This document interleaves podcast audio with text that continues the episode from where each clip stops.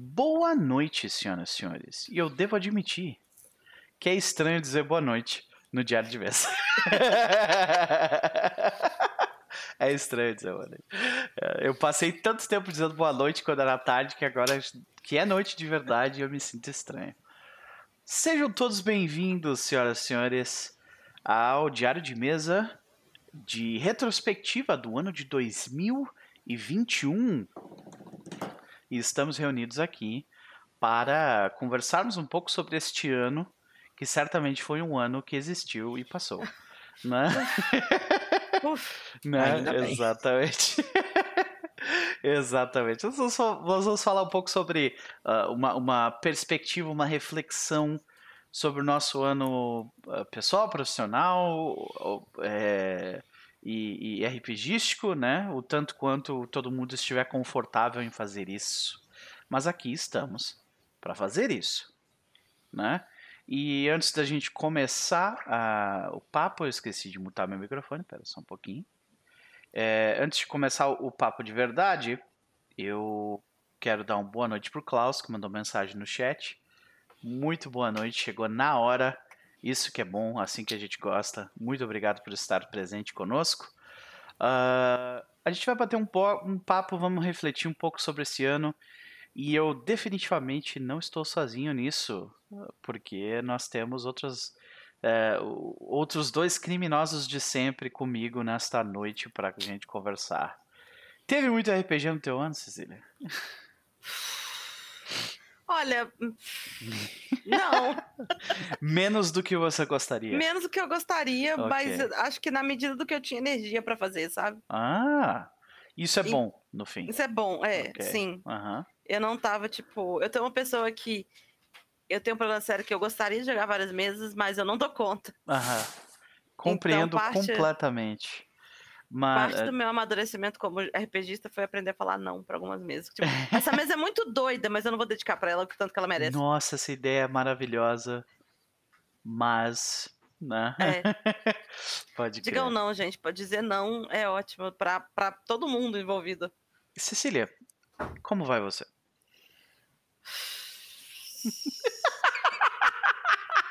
Suspiro. Final de ano tá louco, não aguento mais. Ai, Já pode ser janeiro logo. Cara, faltam 11 dias para ano, 12 dias para ano acabar. Eu não, não, né? sei que eu, vou, eu não sei como é que eu vou aguentar, sério. Eu sinto como se a gente já tivesse tipo 23 de dezembro, sabe? Caralho, eu, é, então, não, Cara, mas não é. Eu acho bizarro. Um, eu, acho eu acho bizarro porque, tipo, falta literalmente uma semana pro Natal. Uhum. Mas pra mim, pra mim parece que não falta. Né? Pra mim passa, passa, nossa, parece que falta uma eternidade pro Natal. A gente tá calma. em outubro ainda, né? Mas não, cara, falta uma, uma semana para o Natal. Cara, é engraçado que pra mim é o oposto. Eu sinto como se a gente estivesse em cima já, sabe? Tipo, meu Deus, o ano tá acabando, cara. Ah, sabe? Nossa, eu tenho, eu tenho um problema sério que é a minha família mora em outra cidade. Então, todo final de ano eu tenho que ir pra lá. Então, eu já tô exausta, eu tô de saco cheio, eu não aguento mais fazer nada. E eu preciso viajar por 10 dias e dar uma energia que eu não tenho para umas pessoas que estão muito carentes de mim, sabe? Então é tipo. Eu só vou descansar dia 29 quando eu voltar para casa. E aí eu vou ter que fazer no dia seguinte ficar cozinhando ceia. Entendeu? É tipo de ano novo. É Cara, é tipo. Isso que me falou me lembra, uh, tipo, a, a, a, maturação da minha família com relação a essa parada da ceia. Porque começou daquele jeito tradicional, onde tem uma puta janta e todo mundo passa o dia inteiro cozinhando, se estressando. Chega, tipo. 21 22 horas, tá todo mundo puto da cara, passou dias cozinhando, se estressando, sabe? E, e, e é tipo, e, esse, e o abandono disso, assim, sabe? É. Tipo, ah, de tipo, ah, velho, só vou pedir uma parada pra comer, vou encher a cara e conversar. Sabe? Hoje em dia o Natal pra minha família, porque tá todo mundo. A maior parte da família já tá mais velha, né? Virou isso, basicamente, né? É, então, eu cheguei numa fase da vida que eu saí de morar em kitnet e não ter nada na cozinha Claro, estou numa casa, tenho um monte de equipamentos, posso testar cozinhar coisas, uhum. mas o meu arrependimento já está tão grande. Não quero fazer nada não, foda-se. Vamos comprar tudo na rotisserie, é isso aí. Pode crer, pode crer. Mas, Mas é isso. Mas é isso, eu vou sobreviver, gente. Janeiro Uhum. também renovado. Uhul. Boa, yeah. Yeah. Uhul. Uhul. Cecília, ah, tu tem alguma recomendação para nos fazer? Putz, é, eu assisti aquele negócio lá, é Wheel of Time, Hum, A Roda do Tempo. A série tá bem arrumadinha, tá legal. Tem fanservice. Tem muito fanservice. eu não posso falar sobre a série, eu posso falar só do primeiro episódio que eu vi e eu não recomendo. Mas pode, pode continuar, Não, vai lá. é, é bem divertido. Tá uma série de fantasia ok, assim. É uma série de fantasia de, de escolhido, né? Tem a profecia, tem o escolhido e tal. Mas dentro dessa proposta, o autor entrega um negócio legal, assim. Uhum. do- dos, adole- dos adolescentes, não, né? Que todo mundo é adulto já, mas os jovens e a, e a galera mais velha tentando se unir para poder chegar profecia, no, em algum lugar na profecia, mas tá todo mundo perdido em relação a isso. Sim. E aí, um dos meus namorados começou, viciou na série e quis ler todos os livros. Ele, já tá, ele começou a ler tem duas semanas, já tá no quarto. Então, Então, assim, Nossa. É, então, eu ouvi falar muitíssimo bem dos livros. A série, eu assisti o primeiro episódio e, e- repito, não recomendo. é, a série, até porque são 14 livros e o autor não tem pressa nenhuma, Sim. é, a série só não vai conseguir seguir o roteiro Não, de jeito livro, né? nenhum. Ah, É. De jeito nenhum. Dá pra ver que é tipo o primeiro episódio. Por isso que eu não digo que eu tô julgando a série como um todo, entendeu? Porque o Uhum. primeiro episódio dá pra ver que é corridaço, assim. É cheio de exposição. Sim. Mas, mas eles cometeram os erros, assim, que eu considero, no primeiro episódio, que eu considero cracho, sabe? Aí eu, não, eu não vou dar uma chance pra essa série, sabe? Que tipo, se importe com esse personagem que tem meia, três palavras de fala. Por quê? Porque eu quero que você se importe com ele. Velho, foda-se, né? É falta de tempo total, né? É, não, total.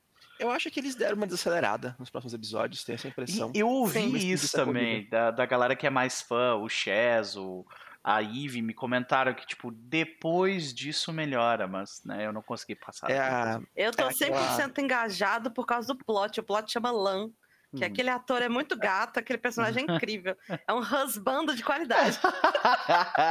muito bom, muito bom. Tá aí, é, então. o, é o drama do, do piloto, né? Os caras têm que fazer um episódio que conta, tipo, tudo que possível da Sim. história pra conseguir vender a série pra daí continuar É, fazendo, né? E tem que fazer um sim. piloto que é, é um filme, não é um episódio. É, cara, é um negócio absurdo mesmo. É, e, e, tipo, é difícil, não tô dizendo que é fácil de fazer, mas. E ainda mais com fantasia desse tipo, né? É, Uma fantasia cheia de personagem. uhum, E que, tipo, tudo que a fantasia mais moderna tenta desfazer, que é plot dump, é, infodump, uhum. é, um monte de personagem, é, demorar muito, focar muito na viagem. Esse cara fez, entendeu? Porque ele Uhum. quis. E ele fez bem, mas é cansativo, assim, é um ritmo muito diferente, assim. Sim. Então é até ambicioso tentar transformar isso numa série a la Game of Thrones e tal. Pois é. Mas, Mas a ver, né? ambição é, o- é o nome do meio da Amazon, né? Então eles estão. Eles acham que se eles jogar dinheiro suficiente em cima de um problema, eles resolvem esse dinheiro. Esse problema, Sim. aliás. serve pela quantidade de print screen que você pode usar para sua mesa de RPG, talvez. Né? Olha aí, ó. Então fica a recomendação, senhoras e senhores.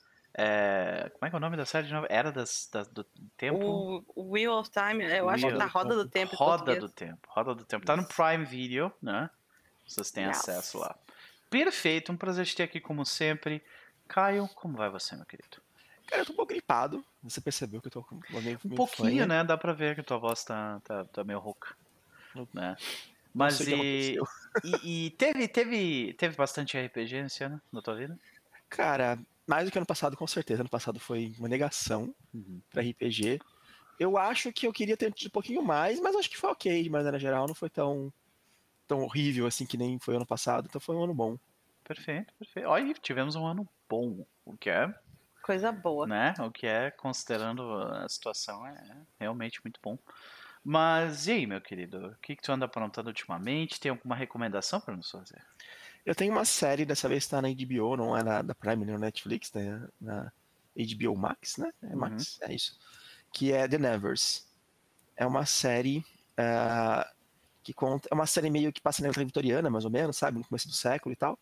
E ela conta a, a história de mulheres, principalmente tem homens, mas a maioria são mulheres, que adquiriram poderes tipo, tipo X-Men, sabe? Tem poderes assim, alguns úteis, alguns inúteis, muito inúteis, mas alguns, alguns úteis, assim. e, tipo, elas lidam com toda essa questão aí, tipo, de muito preconceito e tal. É uma série muito interessante. Tem um plot bem legal, assim. Tem uma coisa meio de alienígena, mas as pessoas não sabem que são alienígenas, perderam a memória. É bem legal, assim, eu super recomendo. Tipo, acho que deve, acho que deve ter uma. Uh, tem meia temporada, por enquanto, dessa série. Eles cortaram a série no meio por conta do, da, da pandemia, né? Tava em produção durante, durante a pandemia. Aí cortaram a temporada no meio, tem a temporada inteira disponível. A segunda, a, a segunda metade da primeira temporada vai entrar agora, final do ano, do ano que vem, Olha no HBO. Ela é bem legal, eu gostei bastante, assim. Pra quem é meio órfão de uh, Penny Dreadful, não é exatamente o mesmo estilo de oh. história, mas assim, a mesma Inglaterra. Mesma ah, Inglaterra. ok. Interessante, interessante. Qual é o nome de novo? É The Nevers. The As Nuncas. Nevers, ok, ok, ok. Interessante, meu querido. Fica a recomendação aí, né? Sempre um prazer te ter aqui também. Mais um ano completado, né? Completo com, com diário de mesa. Uh, e, e eu, eu vou fazer uma recomendação rápida também. Duas recomendações rápidas também, de coisas que eu estou consumindo essa semana inveteradamente. Tem uma série na, na, na Prime Video uh, com esse nome aqui, que chama The Underground Railroad. Né? É, ela está disponível para todo mundo que tem Prime e ela conta a história de uma, de uma uh, mulher negra nascida escravizada, né? No, no sul dos Estados Unidos, ali em 1800 e bolinha, né? E, e chamada Cora, e é, e é a, a história de, de como que ela escapa ou não escapa das garras da escravidão? E aí eu recomendo demais, inclusive gostei tanto da série que comprei o livro, né? Vou, uh, vou com certeza lê-lo durante essas férias curtas que eu vou ter mais pra frente. E eu curti muito a contracapa desse livro, que a contracapa não, é a capa interna desse livro é linda demais também. Underground Railroad, os caminhos para a liberdade. Então tem, é, tem todo um trabalho histórico muito interessante. Ele mistura uh, ele mistura realismo histórico com um pouquinho de, de tipo Elseworld, assim, ele meio que cria algumas coisas que não existiram, mas que, que poderiam ter existido, saca? E eles e a série a série, pelo menos, ela, ela, ela anda nessa, nesse limiar do tipo, isso existe mesmo ou é a imaginação da pessoa, sabe? Uhum. Então eu tô bem curioso para saber como é, que a, como é que o livro vai ser. De qualquer forma, eu também queria fazer uma recomendação, outra recomendação, que é uh, The Witcher. Saiu a segunda temporada. Eu não tinha assistido a primeira até então. E a culpa é de quem fez a comparação de The Witcher com o, a série de.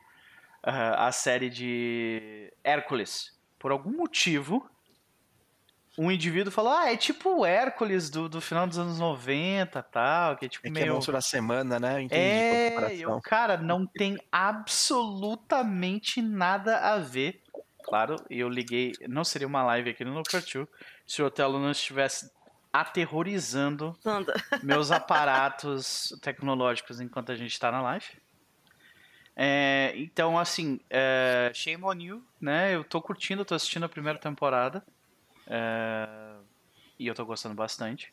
E eu tô louco pra ver qual é que é dessa segunda temporada aí. Vamos ver o que, que vai sair disso aí. Eu só vi o primeiro episódio até agora da segunda temporada, né? O primeiro eu tinha visto quando uhum. lançou lá, lá atrás. E assim, uma coisa que eu notei é que a qualidade, tipo, técnica, gráfica da, das filmagens da uhum. segunda temporada estão muito melhores da primeira temporada. Não sei o que eles fizeram, assim, sabe? Uhum. Mas tá deslumbrante de ver, assim, Olha, sabe? Olha, que legal. Não sei o que eles fizeram de diferente, tá muito bonito. Que legal, porque assim, tirando alguns momentos aqui e ali que dá para ver que, tipo assim, ah, essa filmagem foi feita depois e foi só para tapar um buraco, assim, sabe? Que dá para ver que, tem uma certa diferença, às vezes, de, um, de uma coleção de cenas com outras, assim. Um exemplo disso é, é tipo, quando eles utilizam o efeito gráfico para fazer a, a, a cor dos olhos dos personagens, e em outros momentos eles usam a lente para fazer, né? É tipo, dá pra ver ali que é uma escolha de tipo, ah, a gente tá salvando grana e tempo aqui, né? Então, beleza, beleza.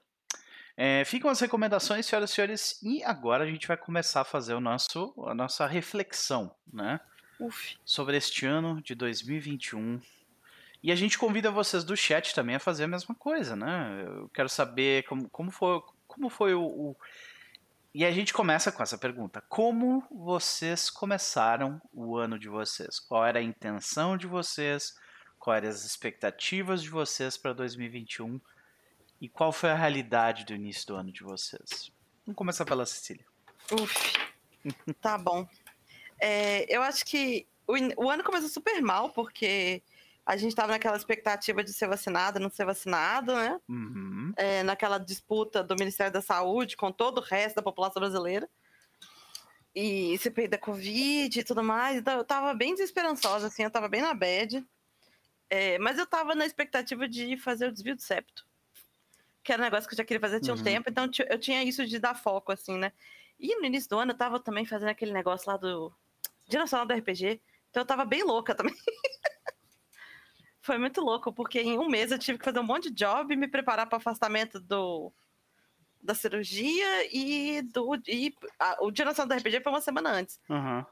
Então eu tava, eu tava é, combatendo dread existencial com um monte de coisa. Saquei. E felizmente, é. né, a coisa foi melhorando depois. Tu, tu, me lembrou de um detalhe bastante importante sobre o início desse ano, né? Foi ali fevereiro, março. Ali onde o Caio tava morando, tava morrendo uma penca de gente aqui no Brasil. É. Né? Era um negócio incrível mesmo. Não só onde o Caio morava, mas no Brasil inteiro, né? Tava um negócio absurdo mesmo. E isso definitivamente permeou. Agora que tu falou, falou disso, tipo, realmente, tipo, um dos motivos pelo qual eu tenho uma, uma sensação tão negativa do início do ano definitivamente é por causa disso, saca? Pode crer. Mais algum detalhe sobre o teu início do ano? Tipo, Tava, é. tu tinha as intenções do, do desvio de septo e tal, as expectativas dos, do, de, de sair de, de, de preparação, do, mas e qual foi a realidade disso, além, claro, do, dos acontecimentos ali de fevereiro? Putz, é tipo, eu tava, eu tava na expectativa de que esse ia ser um dos meus últimos anos trabalhando com publicidade. Uhum. Eu tinha passado essa régua, assim, totalmente arbitrária, porque, sendo realista, o cenário não era muito favorável. Mas eu tinha passado essa régua, então eu tava nessa coisa de esse vai ser o último ano, vou tentar guardar dinheiro e vou fazer tanto que eu fiz a cirurgia porque eu ia perder o plano de saúde depois disso, né? Então eu tinha que ser naquele momento. Uhum. É...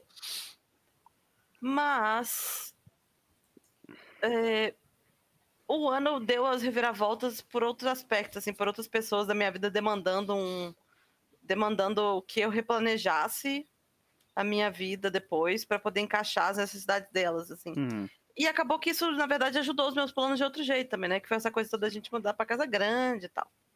Só que isso aí já foi lá para julho, né? De, de janeiro, fevereiro, a março, assim, eu tava nessa pira de vou aqui empurrar meu emprego medíocre com a barriga mais um pouco. A gente pegou, pegou a reta final disso aí, na verdade, né? Uh, quando a Sim. gente convidou pro DDM, tu, tu ainda tava nesse processo do, é, eu tô trabalhando aqui, mas... Justamente, é, uhum. eu tava nessa coisa de vou cozinhar em banho-maria essa situação de vida merda uhum. aqui. Que assim, não tava exatamente ruim, não era um emprego, tipo, horrível. Mas eu tinha certeza que eu, eu era, ia ser minha última agência, assim, que eu decidi. Perfeito. Faz todo sentido.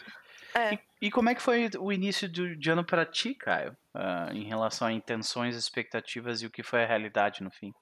Cara, eu tava. Eu tinha acabado de trocar de emprego, eu troquei de emprego acho que em novembro, se eu não me engano, de 2020, né? Eu tava assim, meio perdido nessa questão do emprego novo, porque era bem diferente do que eu fazia no emprego antigo. Uh, não tava ruim necessariamente, mas assim, era, era muito diferente, sabe? No outro emprego eu era uma pessoa assim, sei lá, extremamente importante né, pro time. Eu era o líder do projeto e tal. Nesse eu não era, eu era só mais alguém no time lá. E assim, eu tava acostumado com, com aquela pegada mais coreano, né? Que é tipo, loucura total, trabalhar toda semana normal. Nesse trabalho novo não tinha nada disso, era bem mais light, assim, eu não trabalhei nem, nem sábado esse ano. Nossa! Não que eu trabalhei, tipo, nos anteriores era comum, né? E assim, eu tava me sentindo bastante estranho com isso. Uh, mas em contrapartida eu estava também sem computador no final do ano passado, começo desse ano. Nossa. Porque eu, eu tinha um. E que momento, meu... né, para ficar para ter que fazer uma compra tecnológica aí. Uh, eu tinha eu, eu tinha um notebook que eu trouxe comigo de São Paulo, mas não era meu, ele era da USP, né? Uhum. Aí eu acabei meu doutorado metade do ano passado, meio do ano passado, mais ou menos. Aí chegou, eu acho que, eh, sei lá, outubro, novembro, não lembro quando foi exatamente a data. Meu doutor mandou pra mim, ah, manda seu notebook para aluno meu lá na Bahia, que é meu novo aluno, ele vai usar o notebook. Aí foi um dos dias mais da minha vida que eu fui até o correio, assim, e paguei 400 reais pra mandar meu notebook embora, assim, sabe? Foi, foi triste. E fiquei sem computador nenhum, assim, por bom tempo, uns 3, 4 meses, né? Aí depois, assim, no começo do ano, eu, eu improvisei um computador aqui. Peguei um. Montei alguma coisa com umas peças que eu tinha e tal. O Fala trocou umas peças, peguei umas peças do PC dele e montei um PC para mim que era, era razoável, dava pra, dava pra tocar a vida assim, não era nada extraordinário, mas era razoável, né? Uhum. E aí, depois que eu troquei esse computador, que eu comecei a conseguir voltar, né, a, a fazer as coisas de RPG e tal. E assim, eu acho que eu tinha mais expectativa de jogar mais coisas esse ano, assim, de maneira geral. Uh, joguei até que bastante, mas não consegui fazer tudo o que eu queria fazer. Acho que eu não tô com o mesmo pique que eu tava. Eu acho que nunca vou voltar a ter aquele pique que eu tava antes, porque eu não. Eu 2018 eu... uh, vai ser difícil de repetir. tipo, eu acho que, que eu ocupei a minha vida com outras coisas agora que eu não tinha naquela época, né? Uhum. E, tipo, não, não tem mais esses vazios que eu tinha para jogar RPG sábado, domingo, sexta, quarta, sabe? Não, não, não existe uhum. mais esse tempo. Eu quero fazer outras coisas, às vezes essa outra coisa fica deitada na minha cama sem fazer nada. Também, mas. É, isso é uma parada. Isso é uma parada que, que eu, eu, eu luto bastante comigo mesmo pra, pra tentar criar na minha rotina. Que é esse tipo, eu preciso de ócio, sabe? Eu preciso de um momento onde eu não tenho nada. E tá tudo bem não ter nada. E aí, só que quando esses momentos vêm, tipo, parece que o meu cérebro, ele entra em overdrive, assim, é, tipo, ele começa a criar 5 mil ideias diferentes e eu tenho aquele impulso de, não, vou fazer isso aqui, sabe? E aí eu... Daqui a pouco eu já tô inventando outra vez. Sabe? Mas tipo... eu, tô, eu tô nessa jornada também de aprender que e meu corpo tá demandando que eu tenha momentos de ócio, só que eu não uhum. consigo. Não é. consegui é. ainda. É. E eu acho que algum momento do ano, não lembro quando foi agora, foi mais na metade do ano. Daí eu tive um novo pique de RPG, que foi quando eu mudei pro, pro Foundry. Hum. Eu fiquei hum. pilhadaço, assim, durante algumas semanas. Tipo, e, cara, e, tipo, querendo ou não, é, é, as ferramentas, pelo menos, eu não sei como é que tá o do PF1, porque eu não. Eu só olhei ele, né? Eu não usei. Mas eu usei o, a implementação do Pathfinder segunda edição que tem no Foundry. E, cara, é uma ferramenta que ela transforma a tua experiência de jogo, assim, saca? Vira outra parada, sabe? Tipo, e é maravilhosa. eu acho que o meu parte do meu sabor com RPG nos últimos anos é porque eu parei de ter novidades nos meus jogos de RPG. Ah, olha aí. Eu tinha, eu tinha duas fontes de novidades. Uma era o Roll20, que toda a cada três meses lançava alguma coisinha nova que era bacana, né? Uhum. E outra era a Paz, que todo mês lançava uns quatro, cinco livros diferentes que eu usava. Agora a Paz mudou de sistema, eu não tô mais seguindo o Pathfinder 2 e o Roll20 tá, sei lá, muitos anos sem lançar nada novo, sabe? Sim. Totalmente ultrapassado. Pois é. Então, eu te dizer que eu acho que comigo é, é parecido também, cara. Eu tenho um pouco dessa necessidade de ir para um lugar diferente. Tanto que por muito tempo eu disse que essa é uma das minhas maiores motivações como criador, é tipo fazer algo que eu não fiz antes, né?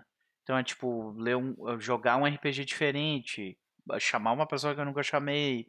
Então eu te entendo completamente nas paradas do, do, do tipo tu derivar vontade e gosto pela coisa por ter algo de surpresa, algo novo, né? Muito massa, muito massa. Pode crer. É, cara, o, o meu início de ano ele foi bem complicado, né? Por, por dois sentidos, assim. É, uh, ser brasileiro foi complicado no início do ano, né? É, trabalhar como professor no Brasil foi muito complicado no início do ano, porque no final do ano passado a gente já tinha voltado com as aulas presenciais e a, a diretora da escola, a dona da escola, ela já deixou, deixou bem claro no início do ano que ela queria voltar 100% presencial. E assim, eu moro numa cidade de 40 mil habitantes, né? Então eu, eu não posso de forma alguma dizer que eu tive a mesma experiência de sofrimento que alguém que estava em Manaus ou alguém que estava em São Paulo mas ainda assim era, era tangível, sabe? Tu, tu conversar com a. Por exemplo, eu tive uma experiência que eu nunca vou esquecer esse ano, que é eu tive que dar aula para um aluno que estava em ele estava em sentimento de luto porque um, o pai de um amigo dele morreu naquele dia de covid. E eu tive que, ah, beleza, present perfect, sabe? eu rio, mas não tem graça nenhuma, sabe? Tipo, essa risada é de é de, de, de mecanismo de defesa, porque é uma experiência que ninguém quer ter nunca, e eu tive, sabe? E esse ano foi bem difícil como professor por causa disso, né? E a gente sentindo, assim, cada, cada aluno com quem a gente conversava sempre tinha alguém morrendo, aquele troço começava a te cercar, sabe? E vocês também devem ter tido essa experiência, né? De conversar com, com pessoa aqui, pessoa lá e, e né? Ah, cara, na, naquela época lá, finalzinho de janeiro, começo de fevereiro, cara, eu tinha, eu tinha uns dois ou três grupos de WhatsApp aqui que são pessoas de Manaus, é do trabalho, pessoas uhum. do trabalho mesmo. Meu trabalho antigo e o trabalho Aliás, o mais antigo e o que também é uhum. antigo agora, né? Os meus trabalhos que eu tinha antes. E, cara, o pessoal tá postava, ah, alguém sabe onde tem, uh, onde tem oxigênio, alguém sabe onde tá vendendo oxigênio. Sabe, foi, foi bem tenso, é. sabe, o pessoal fazendo vaquinha pra conseguir comprar oxigênio, era bem complicado, assim, sabe, né? É. Foi é. bem tenso. Então. É, e eu lembro que em, o que uma coisa que pegou muito pra mim no ano foi que. Acho que foi em abril, o Thiago Rolim morreu, né? Sim. E foi nessa pegada justamente de mandar ele voltar da aula. Desculpa, gente. Não, tudo bem, tudo bem. A gente lida com essas perdas como dá. Né?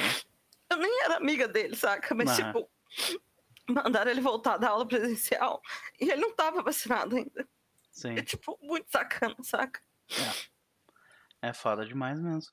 E era um cara que, é, que produzia conteúdo na comunidade, era conhecido, tinha uma família, filhos. Eu segui o cara no Instagram, tá ligado? Tipo, via ele postando stories com os filhos dele dançando. E, tipo, isso não existe mais agora, sabe? É um negócio foda mesmo. E foi a por... empresa, né? A empresa que eu trabalhava antes, né, em 2020, né? Não, não desse ano, não que eu mudei agora já. Ela é uma empresa, assim, que ela foi uma das primeiras a entrar em home office, mas foi a primeira, a primeira a sair de home office. Porque, tipo, quando em Manaus, assim, em setembro de 2020, já estava uhum. tudo muito normal. As pessoas já iam no cinema, já não, não parecia que tinha mais pandemia. Tanto é que uhum. depois que aqui estourou primeiro, né? Aí ela voltou do home office, só que muita gente não queria voltar do home office. Muita gente. Não. Por razões óbvias. Aí surgiram várias outras empresas aqui em Manaus, nesse mesmo momento, pagando menos do que esta empresa, ou até mais em alguns casos, e todo mundo saiu dessa empresa. Hoje em dia essa empresa não tem mais ninguém. A empresa que eu trabalhava antes tá, tipo, desesperada atrás de pessoas para trabalhar, porque todo mundo quis sair de lá. Porque ela era, não queria fazer home office. Os coreanos não queriam que as pessoas fizessem home office. Ai, Agora estão tendo que se adaptar, né? Porque, tipo, ninguém mais quer trabalhar na minha área, não tem por que trabalhar na empresa. Mas, olha, tu, vê, tu ainda Sim. lembra dessa empresa, tá ligado? Sim. Tu, tipo, se eles te oferecessem uma vaga de emprego lá, tu ia aceitar depois? Provavelmente não, tá ligado? Porque, é, sabe, se queimaram, velho. Se queimaram. E, e, e são decisões de. São decisões que a pessoa não, não tá pensando. Tá pensando no próprio rabo, tá pensando no dinheiro, né? E tipo, de certa forma, uh, dá para entender em parte por que, que algumas pessoas no desespero fazem isso, sabe? Mas não se justifica, porque, tipo, no fim das contas é isso, né? Quem, quem paga a conta tá pagando com a sua vida, sabe? É. Então, não, e não tem dinheiro que vale isso, né? Então é foda. Então, é, início até, de. Até hum. maio, assim, que começou a chegar perto da nossa cidade, assim, tava super pesado, né? Sim. Tava desesperador, assim. É, e, e, então foi o meu início de ano ele foi permeado por isso, né? E então o RPG e, e também tem, teve, tiveram outras coisas pessoais, né? Porque no final de 2020 eu tinha diversos planos, né? Uh, eu já tinha, inclusive, no final de 2020, eu já tinha, tipo, colocado três ou quatro mesas, duas delas eram one shot e uma delas era uma campanha, já tinha mostrado pra galera toda o que ia rolar e tal. Então tinha todo um plano pro início do ano. Eu gosto de fazer planos para esse tipo de coisa.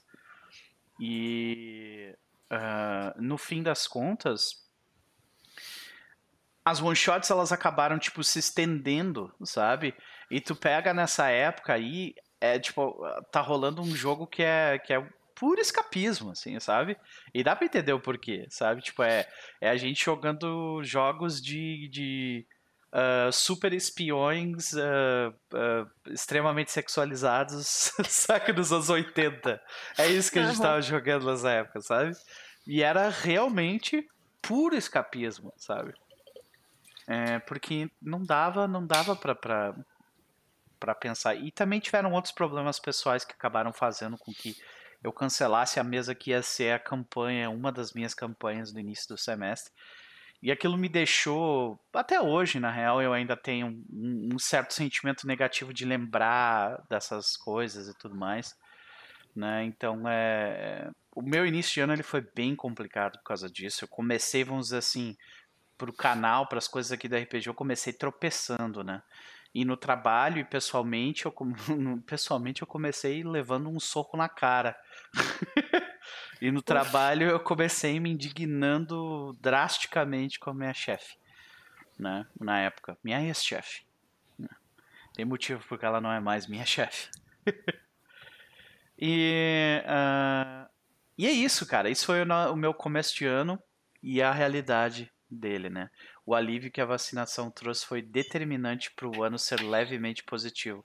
Krug, concordo em gênero, número e grau. Concordo plenamente contigo. Uh, vamos para a segunda pergunta. Com sorte, ela não vai fazer ninguém chorar.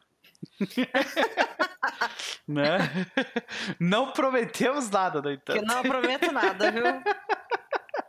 Tô fazendo terapia, tá foda. É, não, e, e imagina, gente, esses acontecimentos do início do ano aqui, do fim, esse um, um esses dois anos isso aí, cara, vai, vai ficar com a gente por, pelo resto da nossa vida, provavelmente. Né? Uh, a gente tem que, ter, tem que agradecer, ter sorte, que a gente teve a sorte de passar com vida. Então, nós estamos aqui. Qual foi o objetivo de vocês neste ano e ele foi atingido? Vocês tinham, tipo assim, esse ano eu quero fazer X. Vamos começar pelo Caio, vai lá. Assim, os meus planos este ano eram terminar Hells Rebels, uhum. né? Faltava, acho que dois livros ou um livro e meio, eu queria terminar Hells Rebels. Eu queria voltar com Boku no Hero, eu queria voltar, voltar com Boku no Hero e fazer uma campanha especial em Boku no Hero, voltar com Tormenta e tentar voltar com Jade. Acho que esse não era exatamente um dos meus planos, mas era, tava lá no background também. Sim, uh -huh. bom, bastante, bastante coisas para voltar e, e, retomar, né? Pode crer. Bastante coisa. É um ano inteiro praticamente de RPG isso aí. Pode crer. E como é, como é que foi o, o, teu objetivo esse ano? Tu tinha alguma coisa assim, ah, isso aqui eu preciso fazer esse ano? No ano como um todo, Cecília. Ah, desculpa, achei que você estava perguntando pro Caio ainda. É, o ano como um todo, eu acho que foi um ano muito bom de conquistas, assim. Eu tô numa. Eu tô que é, é, tipo, ah, os 30 são só um número, mas não é, sabe? Tipo... Claramente não, não. É, é, a fase dos 20 é uma fase muito doida, assim, que quando você fecha ela, você, tá, você passa por um momento de reflexão e tal. Então, uhum. Então, isso, e, e, o momento da pandemia causou um momento de reflexão muito grande. E a coisa de eu estar determinada a encerrar uma fase de carreira da minha vida para começar outra que. E também, tipo, ah, meu namorado começou a trabalhar numa outra área e finalmente estava ganhando o mesmo tanto que eu. Então, tipo assim, a gente chegou num patamar legal. Tipo, transformações, sabe? É... Então, eu não tinha um objetivo macro além de. De, tipo, passar por mais um ano de publicidade para poder encerrar esse ciclo direito. Mas aí, ao longo dos anos, foram surgindo objetivos que eu fui fechando, assim. Uhum. Então, é, eu, fech... eu tô fechando esse ano com toda a minha lista de, de a fazer encaminhada ou feita. E eu quero. Né? Tipo, eu tô aí animada pro ano que vem, com planos e tal. Uhum. É, no ponto de vista de RPG, eu, eu, tava com, eu tava com essa coisa de ficar carregando várias neuras dos, dos meus traumas relacionados a RPG dos últimos anos. Sim. Quem me conhece sabe, fica aí. Entendedores é, quando, entenderão. Quando, tu, quando a gente te trouxe aqui pro DDM, tu tu tava vindo de um tempo sem jogar, na verdade, né? Um tempo sem jogar, um uhum. tempo sem narrar, um tempo sem evento, né? Porque tinha, acabado, tinha passado 2020 todo. Pois é.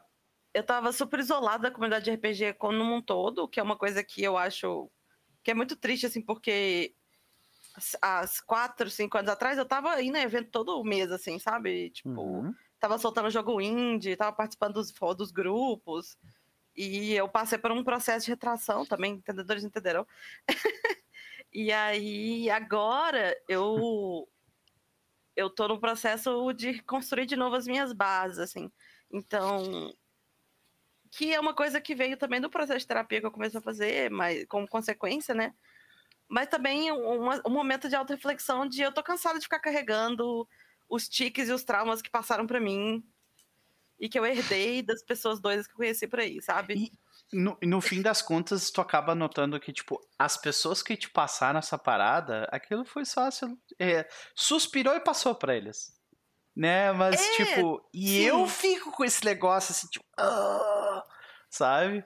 É um negócio, é. porra, eu fico muito puto com isso. Eu fico puto da cara com isso quando eu fico com uma neura dos outros e eles estão de boa depois, sabe? Total. É, as pessoas que, que é, trataram comigo, me botaram neuras relacionadas a mestrar RPG e a comunidade de RPG no geral, são pessoas que eu vejo que, tipo assim, é, eu fui só mais uma numa série de inimizades que elas fizeram. Mas para mim pesou pra caramba, porque são pessoas que eu considerava amigas em algum ponto, que eu considerava parceiras, que eu narrei para elas, que eu joguei com elas. Então, é, foram rupturas muito bruscas para mim. Uhum. E que reconstruir a minha personalidade como jogador e narrador de RPG passava por me curar dessas experiências. então, esse foi um ano de, de. Principalmente a segunda metade foi muito um processo de cura, assim, de várias tretas, não só relacionadas a RPG, mas também porque, né, tudo acumula ali. Uhum. E eu consegui voltar a narrar agora no final do ano Yeah! Foi legal, os jogadores curtiram. Aí, uh! aí, aí sim. E Só tu? faltava não ser vampiro, mas. Ah, mas eu chego lá um mas dia. tá tudo bem, a gente começa por uma coisa que a gente tá confortável, tá tudo bem. É, sim, né? justamente. Klaus, o Klaus comentou, eu preciso, eu preciso ler o comentário dele. Eu tinha listado todas as mesas e sistemas que eu queria jogar. Era uma lista de 40 itens, senhoras e senhores. 40 itens, tá? Não preciso dizer o resultado, disse ele. Matematicamente, eu consigo dizer que é bem difícil isso aí, hein? Existem 44 semanas no, no ano, né? Então. É 44 ah, semanas, né? Dá 52. É possível. Quantos? Mas. Se você não gostar, se você não tiver que trabalhar ou você não gostar de descansar, dá pra fazer. Boa sorte. Já num pique assim, tipo, muito. 52, muito não 44, tá certo, é verdade. Tem que estar num pique muito louco, assim, porque. Imagina, então. Se você separa 40, um por semana, te sobram, Sim. Né, na matemática, 12 semanas aí para relaxar. Né? É, só, só as férias, né? Basicamente. Isso. 12 semanas de Caralho, férias. Velho. Ai, que maravilha. Beleza. É, e pra ti, cara, como é que foi esse. É, ah, tu já, já falou do teu objetivo, desculpa. É, da minha parte, é, eu tinha um objetivo que era, de certa forma, eu vim de 2020 com, com, uh, com duas ideias, né? Eu queria fazer coisas que eu, que eu não fiz antes, ir para lugares que eu, não, que eu não tinha ido ainda e conhecer pessoas novas e sempre, né, de algum, alguma coisa diferente no que eu estava fazendo tinha que ter, né? Uhum. E eu estava fazendo o cálculo, inclusive, aqui com a Cecília antes da, da gente entrar em live e, assim, seguramente tiveram mais de 40 pessoas novas que eu, com quem eu nunca tinha jogado, que surgiram ou com quem eu nunca tinha conversado sobre RPG que, que apareceram no canal uh, no ano de 2021, né? Então foi, foi, eu acho que eu consegui, né, comparado a 2020 que eu trouxe 32 pessoas diferentes, dessa vez eu trouxe 40, né? Então, uh, de certa forma eu consegui isso também.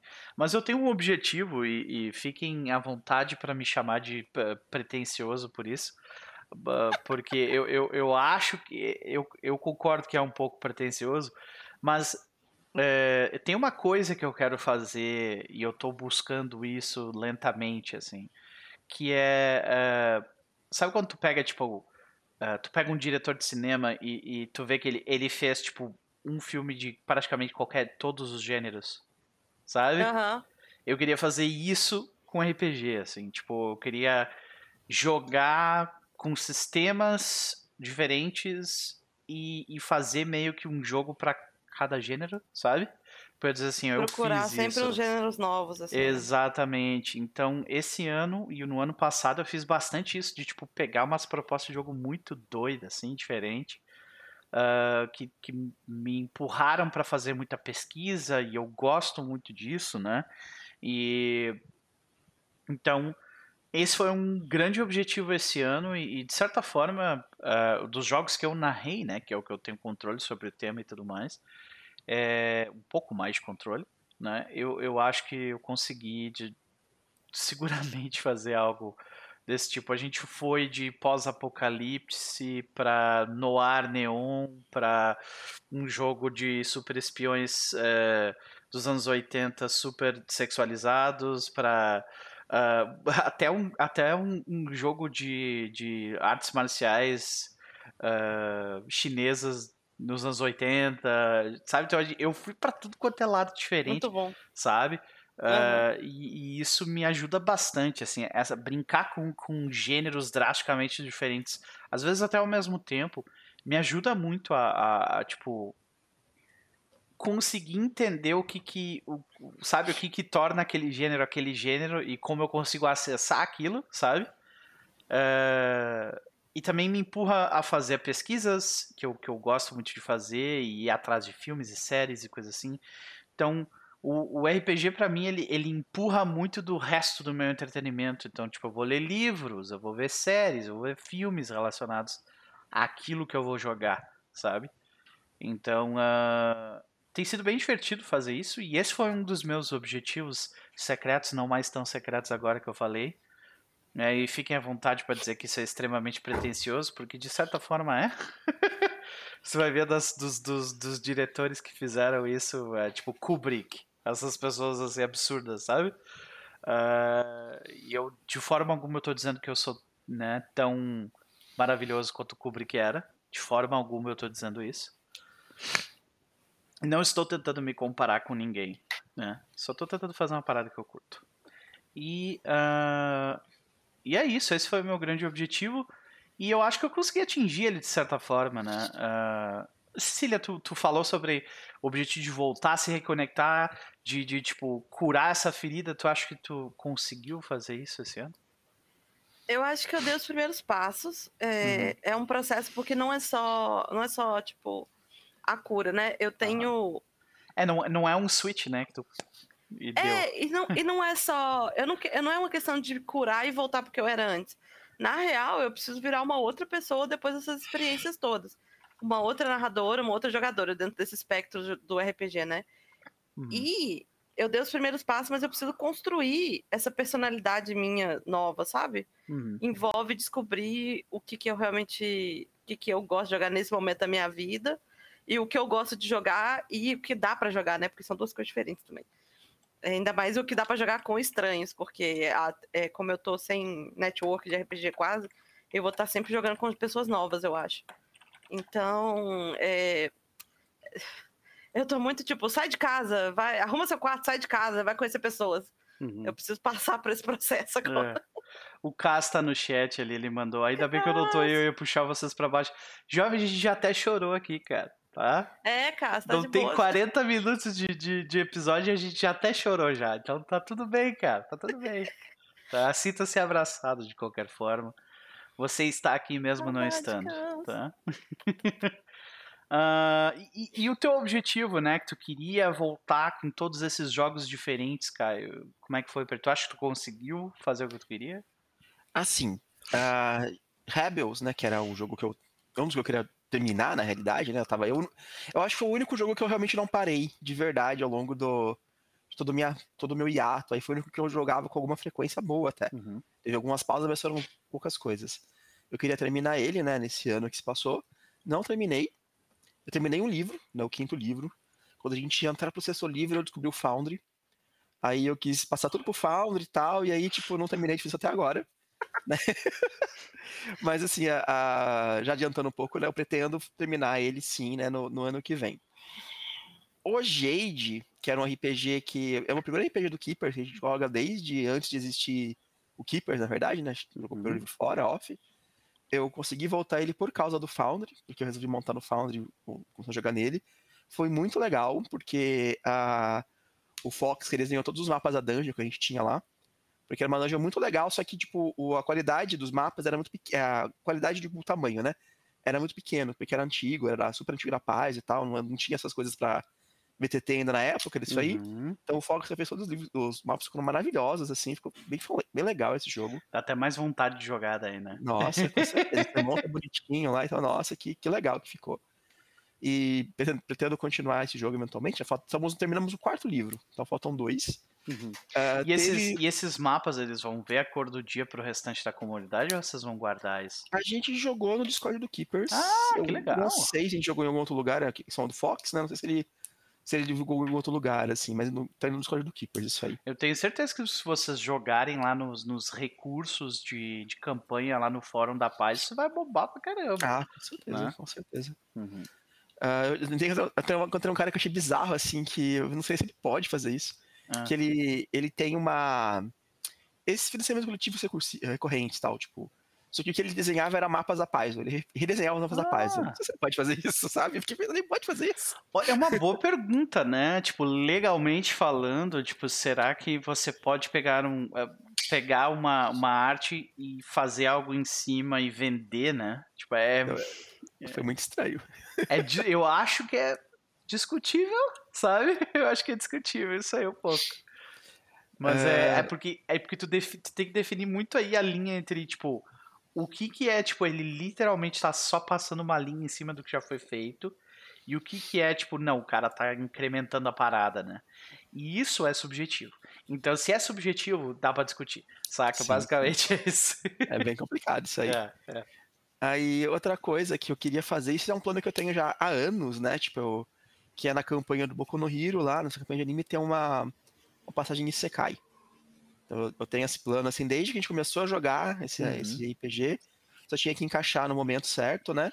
E esse ano calhou de, de a gente conseguir encaixar, jogamos, acho que deu uns quatro, cinco episódios, ficou bem mais longo do que eu planejava essa parte de Sekai. Em parte porque a gente estava jogando acho que duas horas por dia também, tava, o nosso tempo estava bem curto. Né? A agenda dos jogadores não estava encaixando muito bem, mas duas horas dava para jogar razoavelmente assim. Aí ficou. Se não fosse duas horas, fosse três horas por dia, três horas e meia por dia, que é o meu horário normal do jogo, seriam uns três episódios. Acabou sendo mais por conta disso, né? Mas foi bem interessante de maneira geral. Teve todos os desenhos do Fox também para essa campanha. Né, eu introduzi uma personagem trans também na, na campanha que não tinha antes, ficou bem legal. Uh, foi assim, foi bem legal. Foi, tipo, acho que talvez o ponto alto né, do, do Keepers esse ano foi a, esse episódio de CKI, testou Tormenta 20.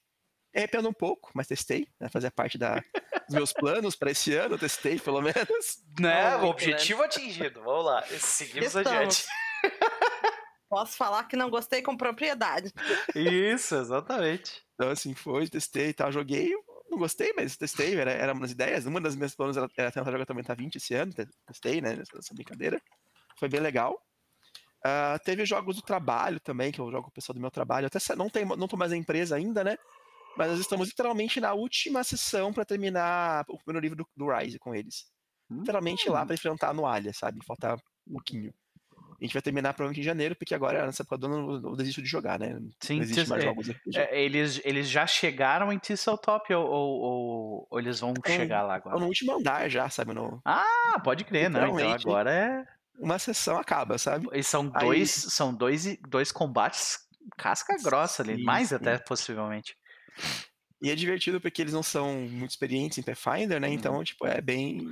É uma perspectiva nova, né? Um negócio é legal bem, mesmo. É bem legal. Uhum. Mas é interessante jogar com eles por conta disso, principalmente e tal. Né? Eu lembro que eles quase morreram numa ponte. Foi, foi bem legal o jogo, os jogos são pensados no trabalho, de maneira geral.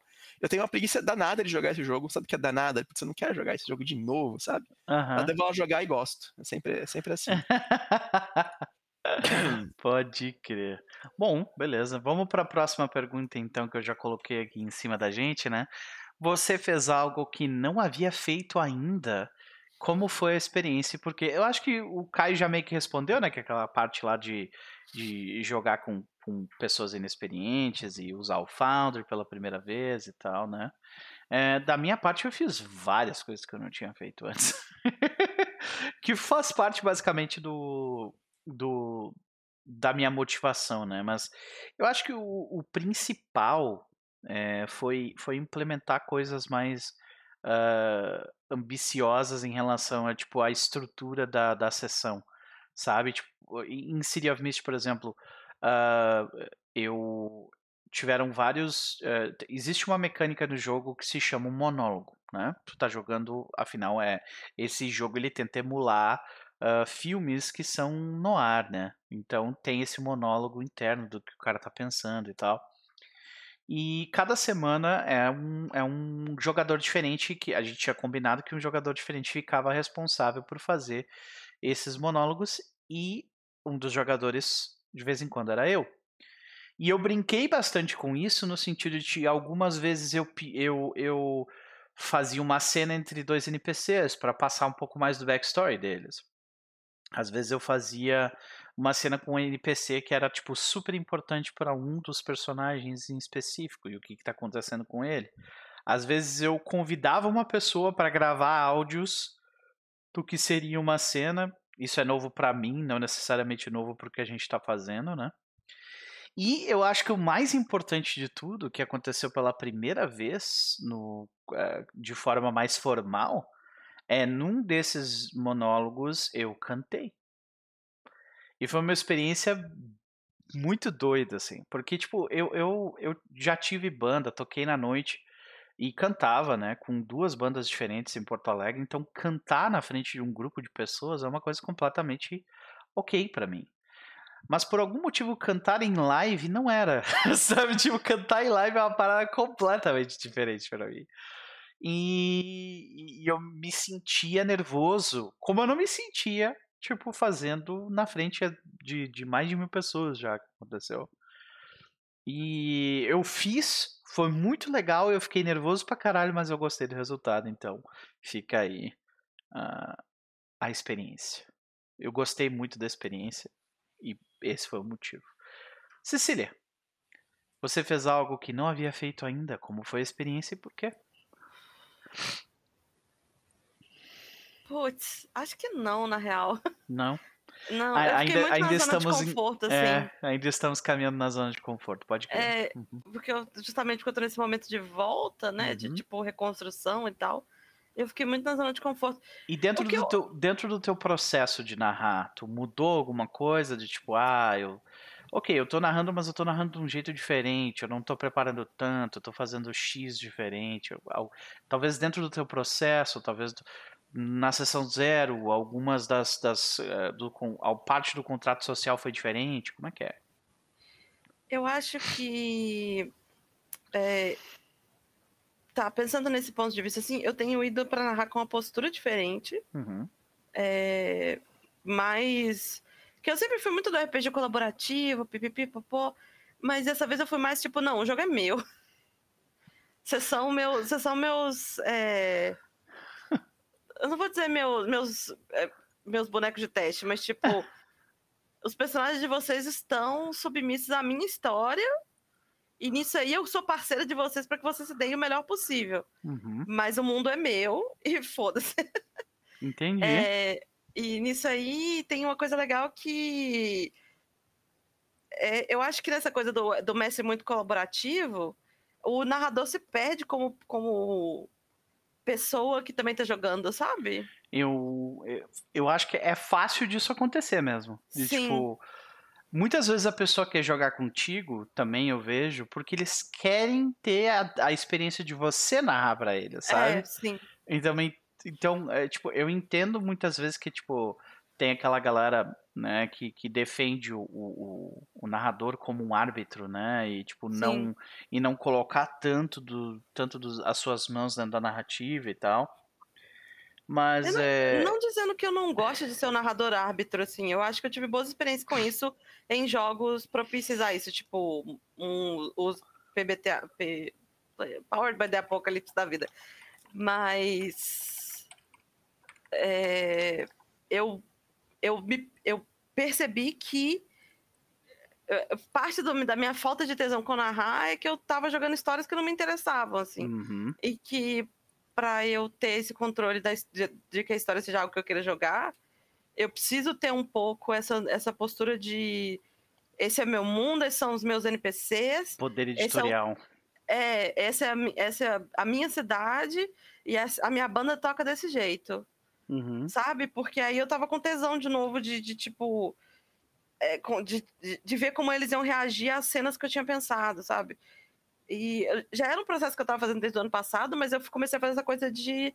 Eu tenho as minhas seis cidades de vampiros completamente criadas uhum. num documento. E é, eu sempre que eu vou narrar, eu volto para essas mesmas cidades, com os mesmos caras, é, os mesmos problemas, mas é porque eu gosto de ver como jogadores, como jogadores diferentes vão lidar com esses NPCs de jeitos diferentes, assim. E, e como é que tem sido para ti, tipo, tu tá conseguindo fazer isso ser uma história sobre eles? Ou o foco tá em outro lugar? Não, eu acho que é uma história sobre. É uma história sobre eles, mas não é tipo ah, é, a câmera tá totalmente focada neles. A, é uma coisa do tipo. São as minhas situações, mas as situações são criadas para eles brilharem, sabe? Uhum, uhum, uhum. E, tem, e tem momentos que, tipo, quando eu vou narrar vampiro, eu sempre boto as mesmas cenas básicas que o livro pede, que é, é o momento de alimentação, o momento em que você tá recebendo a ordem do príncipe e você vai se posicionar diante dessa autoridade, o momento em que você vai lidar com os mortais, o momento em que você vai lidar com os anarquistas, que são vampiros completamente diferentes de como você está acostumado. É, e eu sempre, eu, e eu gosto muito nesse contexto de dar cenas para os personagens em que eles vão ter a chance de serem uns filhos da puta. Master, assim, tipo. Eles têm a chance de, tipo, de serem rebeldes, e geralmente eles fogem, mas eles têm a chance de serem os maiores filhos da puta do mundo. E aí eu gosto de ver se eles vão aproveitar essa chance ou não. Entendi. Que eu acho que esse que é o trio de é, tipo, vampiro, tipo, é, né? É o dilema moral ali, né? Tu tá colocando eles numa encruzilhada e vendo que, pra que lado eles vão ir. É, é eu acho que essas eu duas forças pesam tipo muito. Eles pesam muito em vampiro, que é a coisa do. E, e é, eu acho que eu gosto muito dessa tensão em RPG. Que é. Tanto você é muito submisso quanto você é muito dominador, assim, em momentos diferentes. Uhum. E esse cabo de guerra de como seu personagem, seu personagem responde a essas situações é, que o... deixa a coisa gostosa, é o, assim, do é jeito o sonho do oprimido, né? Ele quer virar é. um opressor, não sei. É, no, no, fim é isso, né? É que os beats de vampiro, pra mim, são muito sadomasoquistas, sabe? Então. Aham, aham. Daí vai mais é, pra esse lado mesmo, pode crer. É, tanta coisa de, de, de você ser mal quanto a coisa de serem mal com você, sabe? Uhum. É, normalmente quando eu faço alguma coisa com, com o mundo das trevas, eu costumo ir mais pro lado político e menos pra esse lado, então por isso eu falei do opressor e oprimido. Uh... É que eu ah. gosto, eu gosto muito do eu, eu gosto dessa coisa do macro da politicagem, mas uhum. eu a, acaba que, como isso aparece no jogo, é com cenas pequenas. Então, é tipo assim, você vai conversar com o príncipe dentro do carro dele, com o carniçal dele na frente, e o seu te esperando lá de fora, mas vocês ali fechados num cubículo. Uhum. Porque não tem um salão do Elísio todo acompanhando isso, tem só e vocês tem dois. onde todos os 15 vampiros da cidade estão reunidos para ouvir a pessoa, até porque seria perigoso demais ter todo mundo no mesmo prédio, né? É, sim, só para isso. é muito, é muito, é, é meio arrepiante assim, você ter esse momento em que tem um vampiro que tem quatro vezes a sua idade, sozinho com você num, num, num lugarzinho assim, tipo, isolado.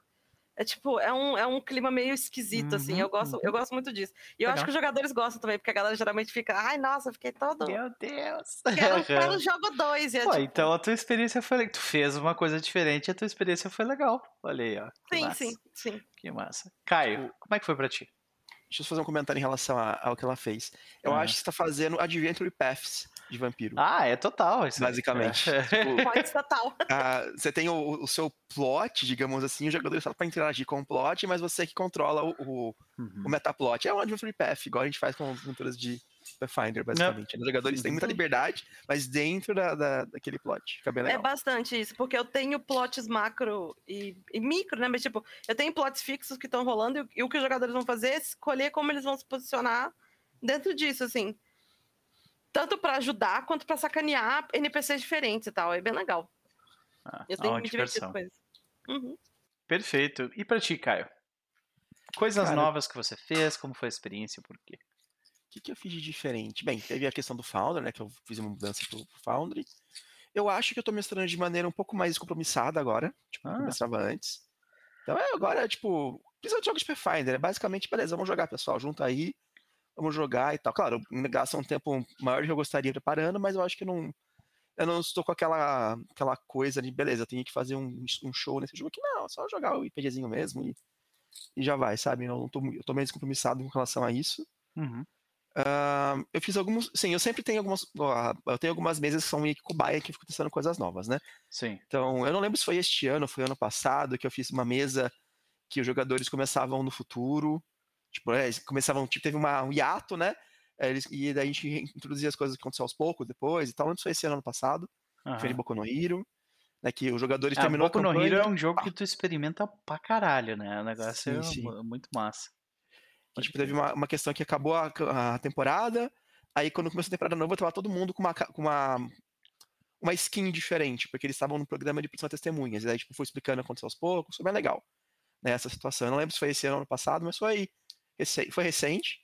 Aí teve uma coisa que eu fiz que não deu muito certo, mas foi por questões técnicas, né, que ali, os jogadores eles estavam tendo uma aula de media training, né, eles estavam numa agência de heróis, né, e aí ia ter uma aula de media training. Eu pesquisar media training para fazer isso, tipo, um monte de coisa sobre isso e tal. E aí, no momento, uma das exercícios era eles tinham que reagir a um fã, hum. né, que ia encontrar eles, uma pessoa do público. Uhum. Aí eu sorteava, assim, né, um perfil de fã, basicamente uma... Ah, é um garotinho com tal idade, bababá, é uma dona de casa, eu sorteava as pessoas, né, e aí eu chamava alguém que tava achando a gente para interpretar esse personagem. Hum. A hora ao vivo lá, sabe? Tipo, Nossa. 30. Obviamente não deu certo, por problemas técnicos, deu certo apenas uma pessoa, vai ser bem legal a, a, a experiência, assim. Uma pessoa deu super, super bem, assim, sabe? Os outros não deu certo o microfone, blá, blá, mas foi algo inédito, assim, sabe? Tipo, inesperado, mas inédito. Que legal. E tive aqui mais que vídeo diferente. Uh, cara, eu acho que é mais ou menos isso. Eu tô de maneira bem mais compromissada, tipo, pelo menos os jogos de Pathfinder. Né, os de Boku Hero ainda, assim, eu ainda dou mais, um pouco mais de enfoque, mas de Pathfinder mais é o RPG mesmo para jogar e tal. Quando tu diz compromissado, quer dizer, tipo, mais estruturar um pouco mais, uma preparação mais formal para o que tu tá fazendo? Eu acho que é tentar fazer um show mais show, sabe? Ok. Fazer uma coisa mais pra stream e menos para o meu grupo. Ah, eu acho que a Pathfinder eu tô. Eu larguei um pouco de mão nisso, mas beleza, vamos jogar aqui o pessoal mesmo e uhum. o que rolar rolou, sabe? Menos. Um pouco no Hero dá a impressão mesmo de que tu, tu tá preocupado em, além, claro, de fazer uma coisa interessante ali, tu tá, tu tá brincando com o próprio meio de criar uma, um evento, né? Uma parada interessante. É, ele, tem, ele tem essa questão mesmo. De Pathfinder eu não, não faço tanto isso. Uh, eu acho que não fiz nada muito de novo não esse ano, sabe? Foi, uma, foi bem normal, assim, pra... Eu também tô num período de voltar, né? Eu também fiquei uhum. um tempão sem jogar RPG bastante. E acho que só consegui ter voltado a jogar com alguma frequência, ainda não é ideal, mas. Uma bela tá vitória, bem. dadas as circunstâncias, não? Sim, sim. Só ler uma, uma resposta do Klaus ali que eu fiz a pergunta, né? Se quem fez algo diferente. O Klaus disse que aprendeu, entre aspas, a fazer mapas usando o GIMP. Eu uso o GIMP. Isso aqui que vocês estão vendo foi tudo feito no GIMP, tá? E, né, apoiem, apoiem uh, programas com, com, com código aberto, né? e assets de artistas como Forgotten Adventures e Two Minute Tabletop, né, que é a galera que produz uh, tipo, ah, um barril, uma mesa que tu consegue, tipo, meio que ir montando o teu próprio mapa. Né? A Cecília é uma pessoa que faz mapas também, então né, tá aí uh, disponível. Inclusive tem algumas ideias rolando ali no chat já que eu vi que alguém, tipo, pim, ligou a luz. Mas beleza, beleza. Maravilha, vamos para a próxima pergunta então. Acho que aqui a gente matou. É uma das minhas perguntas favoritas, senhoras e senhores, é, existe algum show ou canal, uh, algum produtor de conteúdo, não precisa ser brasileiro, né? Algum produtor de conteúdo relacionado a RPG ou não relacionado a RPG que vocês descobriram esse ano e que vocês gostariam muito de recomendar, que de alguma forma influenciou vocês positivamente? Eu espero. né? Senão eu vou colocar aqui ContraPoints. Ela me fez odiar tudo. Não, tô brincando. Mas vamos lá. Começando pela Cecília. É, na esfera nacional, eu acho que até por ter começado a participar do Diário de Mesa, eu me aproximei mais do, do Twitch, dos canais aqui em geral. E assim, eu, eu confesso que ainda tá muito difícil para mim acompanhar, porque eu esqueço dos horários, eu não entro depois e tal. É, eu, que, eu acho que uma das minhas metas para ano que vem é ficar mais próximo do tipo, realmente conseguir acompanhar alguma mesa de alguém, assim, com frequência. Quem eu, quem eu colei mais esse ano foi o Lobo, do Garage Salon, uhum. que ele a gente ficou meio brother de conversar assim de vampiro e tal também. E eu acompanhei mais pertinho e eu, quando ele começou a fazer a produção do é, do São Paulo by Night dele, meu Deus, que negócio legal, sabe? Tipo, de graficamente falando e, e material feito ao redor e tal. Então eu gosto. E ele é um cara muito astral que fica online quase, tipo, pelo menos umas três vezes na semana. Então é muito. Eu gosto muito, assim, recomendo. Da gringa, eu comecei a assistir o Dimension 20, do Dimension 20 esse ano, né? Uhum. E apesar de ser um negócio muito diferente, assim, tipo, que é, é super, produ super produção no sentido de que tem cenário, tem 3D, tem. Eles têm miniaturas customizadas e o, todos os jogos são editados e tal. É, o Brennan é um narrador que me ensinou a ser muito generosa com a história e com os jogadores, sabe? Porque uhum. ele, ele é muito um jogador do tipo, mano, você quer. É, é, é Dimension 20 eu acho que tem mais no YouTube, porque é do College Humor, né? É, eu tô aqui. Achei. Ele. We é, tipo, ele é um cara que é tipo, ele deixa os jogadores terem um monte de coisa de tipo background legal, item mágico. É, uhum. ele, dá várias coisas ao longo da história para eles, assim. Ele faz umas cenas muito high fantasy maluca, legal pra caralho.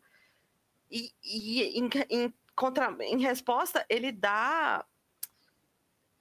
Tipo, desafios gigantes para os jogadores resolverem, sabe? Tipo, as, todas as batalhas têm, tipo, 20 inimigos é, é, é muito difícil os testes e tal.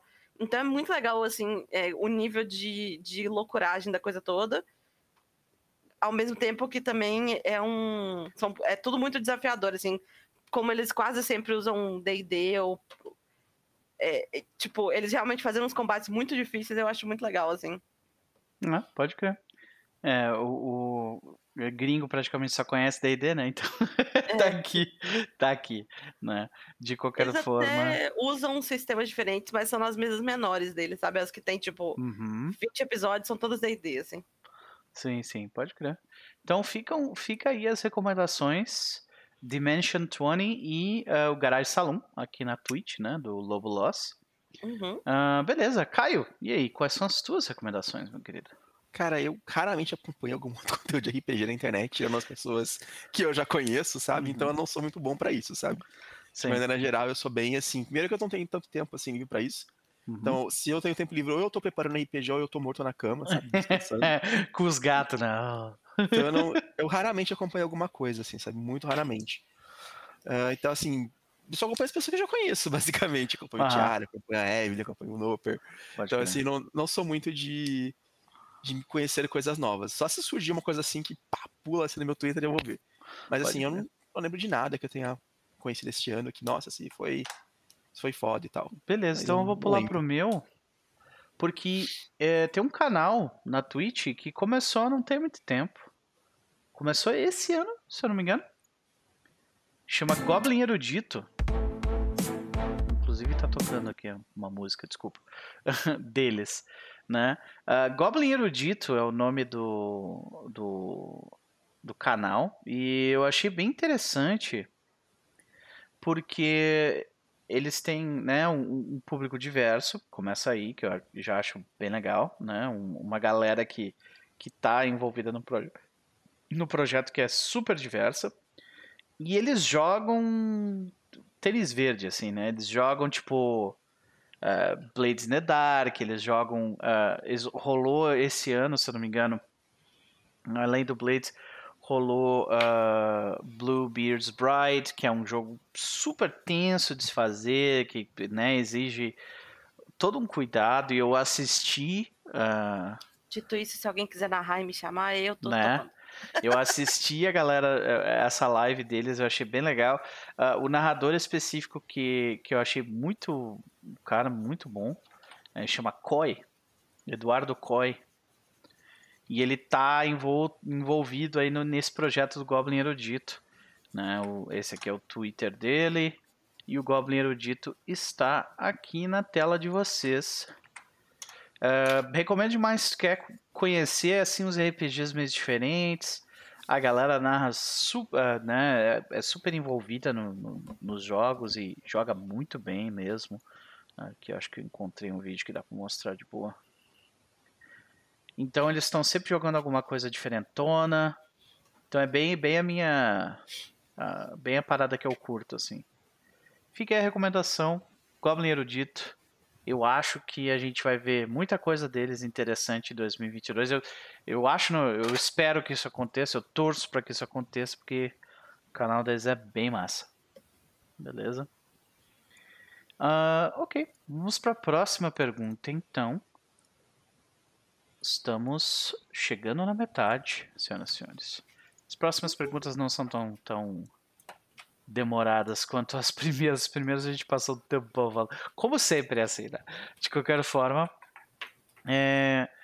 que peça de entretenimento, aí pode ser filme, livro, série, qualquer coisa, né? Mais te influenciou nesse ano? Hum... E por quê, né? Uh, eu, eu já tenho o meu mais ou menos engatilhado, então vou mostrar aqui para vocês. É, é, um filme que eu descobri no, no início do ano, chamado Bad Times at L, at DL Royale. Uh, é um filme de 2018 que tem uma uma uh, tipo o casting, né? As pessoas que fazem parte do elenco desse filme é absurdo. Tipo, é, tem uh, tem o Chris Hemsworth, Dakota, da, Dakota Fanning, não a a que fez uh, 50 tons de cinza. Ah, sei. Tá. Sei. a principal dos 50 tons de cinza, que é uma boa atriz. Uh, John Hamm e uh, mais uma galera muito, muito foda. É a história de um hotel na década de 70.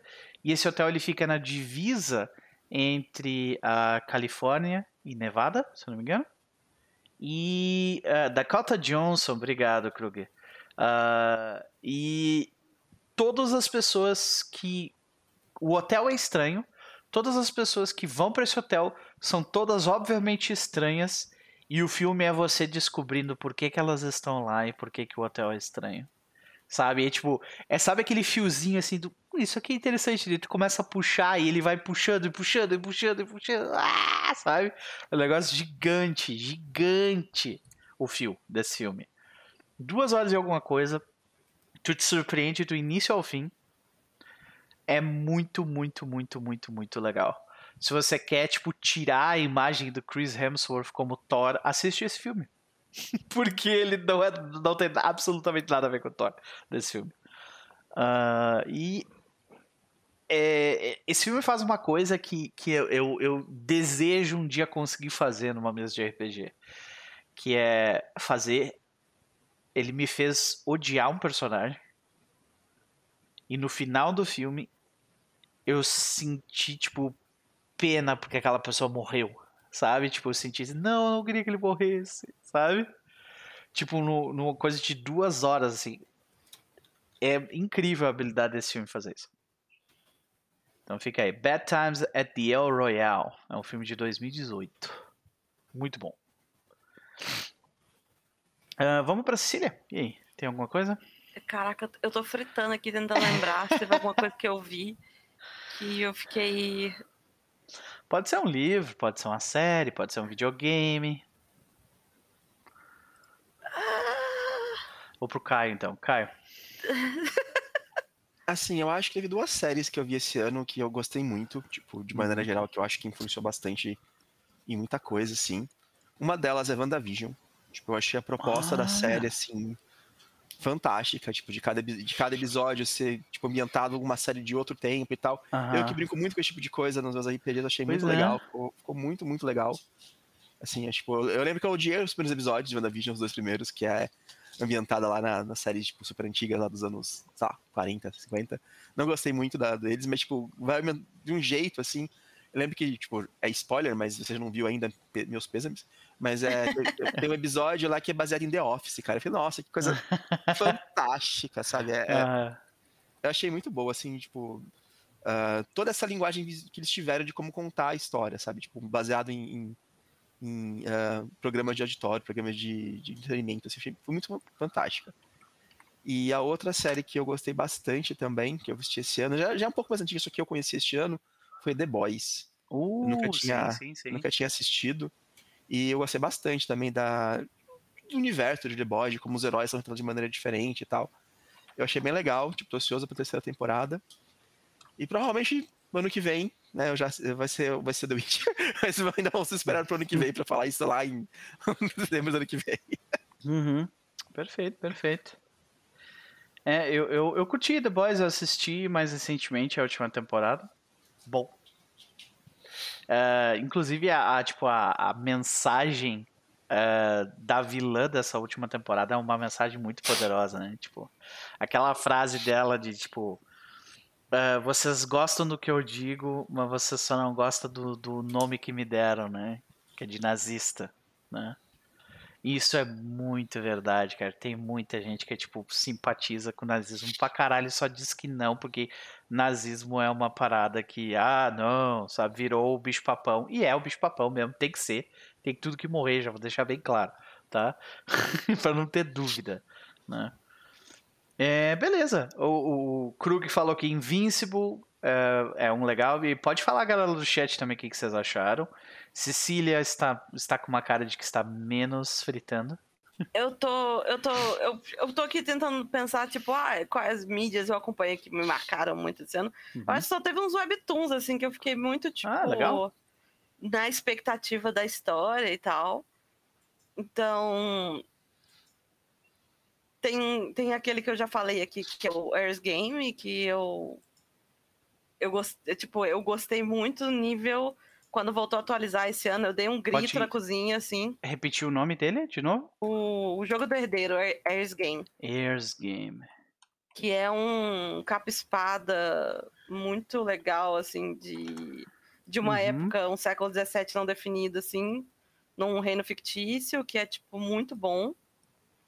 E, e é um, uma, uma historinha de, tipo, romance de época de personagens épicos, a lá RPG muito sincera, muito gostosa. Uhum. Nossa, dá muito, muito imagino uma galera jogando sétimo mar com esse. É, ele tem uma pegada muito sétimo mar, porque o plot é toda vez que vai ter um novo duque, ele vai, ele precisa de um guarda-costas, e o guarda-costas é definido por um mega duelo de tipo 400 duelistas assim se reunindo e fazendo o, o, as duplas até só sobrar um. Assim. Isso, inclusive, resolveria um dos grandes problemas desse sistema, que é todo mundo querer jogar de duelista. aí pronto, todo mundo é duelista. Resolvido. E aí é muito, e aí a história se acompanha uns cinco duelistas assim, e, e o Duque, o futuro Duque, que com os dramas de vida dele, e eventualmente tem um casal que forma logo no início, assim, que você torce por eles. E aí a segunda temporada agora. É, a segunda não, tá na terceira, eu acho. Quarta. Tá na quarta, meu Deus, quanto tempo tem que eu tô lendo esse 127 episódios, pelo que eu é, entendi. É, pois aqui. é, eu tô presa nisso. é... é no loop. É muito legal, é muito legal mesmo, assim, é uma puta obra foda de quadrinho. Eu gostei do traço, eu achei interessante, eu vou até salvar isso aqui de novo. Eu me lembro que eu salvei, deixa eu ver se tá aqui nos meus, nos meus salvos. Que legal. Tem o chip, mas assim, é, o grosso da história mesmo são os duelos e. E os duelos são desenhados de um jeito muito legal, com um gore suave, mas necessário. Ok. Então é bem legal. E tem um outro chamado The Remarried Empress. Remarried Empress. Que você sabe logo no início que tem a Imperatriz, que o imperador vai divorciar dela e ela já vai aparecer com um noivo do outro reino, assim, falando, tipo, não, pode deixar, eu vou casar com ela então. Só que aí, é, é tipo, isso é o primeiro episódio o resto da história você vendo como esse divórcio vai acontecer. E é uma coisa de intriga palaciana muito divertida, assim. Uhum. É, ele é, tem uma pegada mais romancinho sobrenatural, é, o, assim, porque tem um pouquinho de magia. O traço é bem. É bem animo. É, pois é. Mas eu gosto muito das personagens, eu gosto muito da Imperatriz, tipo, é muito difícil você acompanhar esse tipo de história quando o personagem principal é, é idiota, né? Mas ela é muito boa, assim, sem ser uma megera também. 183 milhões de visualizações, senhoras é, senhores. Sim. E é bom também. É, é, também tá longuinho, mas não tá tão longo quanto o Earth Game. É, 88 episódios. 88. É bem. É, é, é, esse é mais sentimental, assim, pra quem gosta mais do romancinho. Ok, legal, legal. Não tem duelos mágicos, mas é legal. Uhum.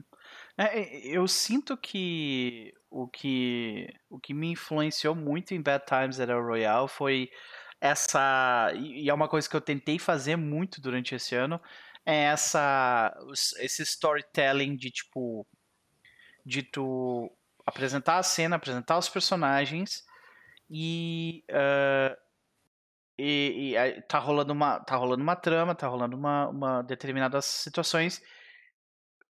Corta, uh, nós temos um corte seco backstory de um dos personagens e esse backstory ele tipo ele sedimenta muito do porquê que aquele personagem está fazendo aquilo, saca? Então, uh, isso é uma coisa que eu fiz muito, especialmente em City of Mist. De tipo, a gente tirar no meio de uma cena, corta back pra, pra flashback e tipo. Ou de outra cena que sedimenta o que tá acontecendo naquela cena. Sabe? E funciona muito bem no, no City of Mist quando eu fiz. Escola Naruto, né? De. Oi? Acho que você está falando com a pessoa errada. Escola Naruto, né? De storytelling. Sim, confirmado aqui. O diretor de Bad Times era o Royal assistia muito Naruto. Não é que nem aquele cara lá falando que ia fazer, o, ia fazer uma, um livro melhor do que, o, do que o Tolkien porque ele cresceu com anime ele não. Eu lembro disso. Ai, que maravilha. Eu lembro disso. ai, 2021. Ai, ai, viu? De qualquer forma, uh, como é que tu sente que, tipo, The Boys de alguma forma te influenciou uh, tipo, no, nos teus jogos, ou, ou uh, Caio? Cara, The Boys ainda não influenciou, porque, tipo, eu não joguei muita coisa Gore. nessa temática ainda, né? Mas com certeza vai ter alguma coisa assim mais pra uhum. frente. E assim, WandaVision eu acho que foi mais uma confirmação de que o que eu tava fazendo tava mais ou menos nesse esquema. Porque tipo, eu, fazia, eu, já fazia muito desse esquema aí, tipo, mais ou menos como que era o WandaVision e tal. Então eu acho que foi mais ou menos a, o que eu já tava seguindo. Cada, cada setor do, da, da, da, da saga tinha uma, um flavor diferente. Que uhum. é o uhum. que eles faziam. Então foi uma, uma confirmação do que eu fazia que tava legal. O The Boys ainda não tem tempo de fazer, influenciar ainda, mas com certeza vai. Provavelmente. Eu lembro que, sabe que me lembrou muito The Boys? Hum. Hells Angels. Lembra muito o... Hells Angels. Né? Aí é, aí é algo que dá para realmente encaixar legal. Cecília, e para ti? Uh, como que essas webséries, tipo, tu viu isso te influenciar na forma que tu pensa tramas de RPG ou coisa do tipo ou não? Eu acho que uma coisa que eu, que eu peguei dessas, dessas histórias é que todos os personagens são mais legais quando os você tem a chance de chegar perto deles, assim. Uhum. Então, uma, uma coisa que eu não gosto muito do trope, por exemplo, do vilão é, Sauron, grande mal poderoso na torre, é que ele tá na torre, assim. Então ele é uma ameaça horrível, mas você nunca tem. Ele nunca tem um, um rosto, um tom de voz, uma uhum. opinião, uma personalidade e tal. Sim. E, e eu acho que o que isso me ajudou é tipo você dar a chance para todos os personagens aparecerem em cena e para os jogadores terem a chance de conversar com eles, assim, e conhecer eles melhores, melhor e ajudar eles, fazer quests para eles, né? Porque aí você consegue descobrir um pouco mais de como aquele personagem age no cenário e tal. Uhum. Porque é, é, o legal de webcomic é que como não tem um limite de páginas e uma, uma um editorial a seguir, os autores até eu acho que até perdem tanto a mão assim, eles fazem diálogos muito longos e eles dão cena para todos os personagens mesmo. Então, você ganha você ganha um, um approach diferente para a história em que todo mundo tem espaço de tela, então você consegue conhecer todo mundo. E nessas duas histórias, todos os inimigos não são só inimigos, eles também são pessoas com isso aí, voz, personalidade, desejos, gostos, é, áreas de atuação. E eu acho que a história fica melhor porque a gente pode conhecer eles de perto. Então eu, eu gosto que os personagens tenham a chance de, tipo, conversar com todo mundo, por mais que naquela cena o personagem seja a ameaça que deve ser derrotada. É, Nada é... impede eles de sentarem, conversarem, entenderem que tipo de pessoa que ela é, para tentar chegar no meio termo, sabe? Eu, eu, sinto que isso funciona bem em, em uma história onde tu tem mais controle. Mas, às vezes, quando. Eh, eu já vi muitas vezes em mesa uh, tentativas de humanizar um vilão serem, serem levantadas como algo negativo, sabe? Sim, sim. Então é, é meio complicado, assim. Às vezes é, tu, tem que, tu tem que meio que. É, tomar cuidado com esse tipo de coisa. É, eu acho que eu acho que é uma questão também não é, é só de humanização no sentido de empatia, mas é humanização Sim. no sentido de que o vilão pode ficar mais assustador se ele tá te ameaçando na sim, sua cara, sabe? Sim, e sim, não você tá recebendo um recado através de, uma, de um atentado, vamos dizer assim. Uhum, uhum. Isso deu, deu problema nos jogos de Pathfinder no começo. Isso de passagem. Ah. Porque ah. Todos, os, todos os vilões da Paizo, eles são bastante, assim, humanizados. Eles têm background de por que, que eles viraram vilões. Não são simplesmente pessoas que ah. atiram alguns excessos. 70% é tipo bullying. Exato. Sabe? Aí os jogadores ah. que não estavam acostumados com isso, né? Tipo, quando a gente começou a jogar, jogou Rise, ficavam indignados com isso e queriam converter todo mundo e tal. Foi é bem complicado essa situação aí. é uma coisa de. É, então, eu acho que a humanização não precisa passar pela criação de empatia. É, é o mínimo de tipo o problema disso, na verdade, é que as pessoas criam crush nos personagens que não deveriam, né? Tem isso, né? O chip já, ele já tá. É, Mas em é Sicília não adianta você se estressar com é. o chip porque ele já foi. Entendeu? Tu não já tem foi, controle, sim. sabe? Tipo... As pessoas ficam chipando ao invés de fazer terapia. Tudo, e tá tudo bem, tá tudo bem. Mas exato, é exato. isso, assim, eu, eu acho que. É, uma coisa, sei lá, é, o Jeff Bezos ser essa coisa que a gente fica discutindo, mas tá sentado lá na puta que pariu e não afeta a minha vida diretamente, exceto pelo fato dele estar tá destruindo o mundo Sim. e o mercado de trabalho. Um deles, é, né? Mas outra coisa é eu, é eu ter a chance no jogo de RPG de eventualmente estar numa festa e conversar com o Jeff Bezos, entendeu? E socar a cara dele. E aí socar a cara dele. Se eu tiver a chance, socar a cara dele amanhã, assim. É, e, e, e é o, que essas, o que eu tô aprendendo com as coisas que eu gosto de consumir é que eu gosto mais do segundo approach. É, tipo, é legal que você saiba que existe o cara mal, mas é legal que eventualmente o cara mal esteja na mesma sala que você. Olha, e que você se... conheça, pelo menos, sei lá, alguém da esfera de influência do cara mal, sabe? É, não, é, eu acho que é, no final, é essa, não, a gente não pode confundir tu, né, tu, tu transformar aquele personagem em uma pessoa não Sim. necessariamente quer dizer que eu tô tentando redimir ele, né? É, é, é isso, e nem justificar o que ele tá fazendo, assim, porque é Exato. é aquela coisa. Uhum. Todo fascista ama os filhos dele, provavelmente. Foda-se, saca? Ele ainda te mandaria pro campo de concentração, então. É. Mutado. Olha, se tiver uma Alexa aí na sua casa, você consegue pelo menos conversar com ele, não vai te responder. Ele vai, vai ouvir, ele vai. vai receber a nota Tô olhando pra ela aqui agora, fuck. Uh, vamos lá para a próxima pergunta, então. Para quais são as intenções e expectativas para 2021? É, da minha parte, eu diria que é, eu tenho algumas mesas meio que engatilhadas, inclusive com pessoas já meio que definidas. Deixando bem claro, eu tenho três mesas. tipo, que ela já, as pessoas já estão avisadas, vai rolar, eu só preciso terminar outros projetos para que isso aconteça, sabe? Uma dessas mesas é, é uma mesa de é, chamado de Cthulhu, uh, utilizando um, uma expansão uh, chamada Harlem Unbound, onde as pessoas, os jogadores vão jogar em Harlem, em Nova York, em 1920, uh, que é um bairro onde nasceu aquela cultura do novo negro, né? E, e onde nasceu parte do jazz, uh, onde a, a, a, semente do blues também foi plantada de certa forma, né? É, é, um, é um bairro bastante significativo para a cultura uh, americana, né? E, e a aventura em si é bem interessante, ela foi feita pelo, por, por um, por um escritor que dá para notar que ele entende muito bem do bairro, sabe? Então, uh, as pessoas também já estão meio que separadas para, né, já estão avisadas galera que vai jogar, eu só preciso de uma data para isso. Né, chama ah, Harlem Knights, né, os Cavaleiros de Harlem é o nome. E Outra aventura que está já programada, vai acontecer, as pessoas também estão mais ou menos engatilhadas, é uma one shot, de uma one shot não, desculpa, uma aventura de uh, Warhammer 40k, que o Caio é uma delas, inclusive, né? Warhammer 40k, que é uma aventura que chamada Graveyard Shift, que ganhou um Ennis de melhor aventura esse, é, esse último ano, né?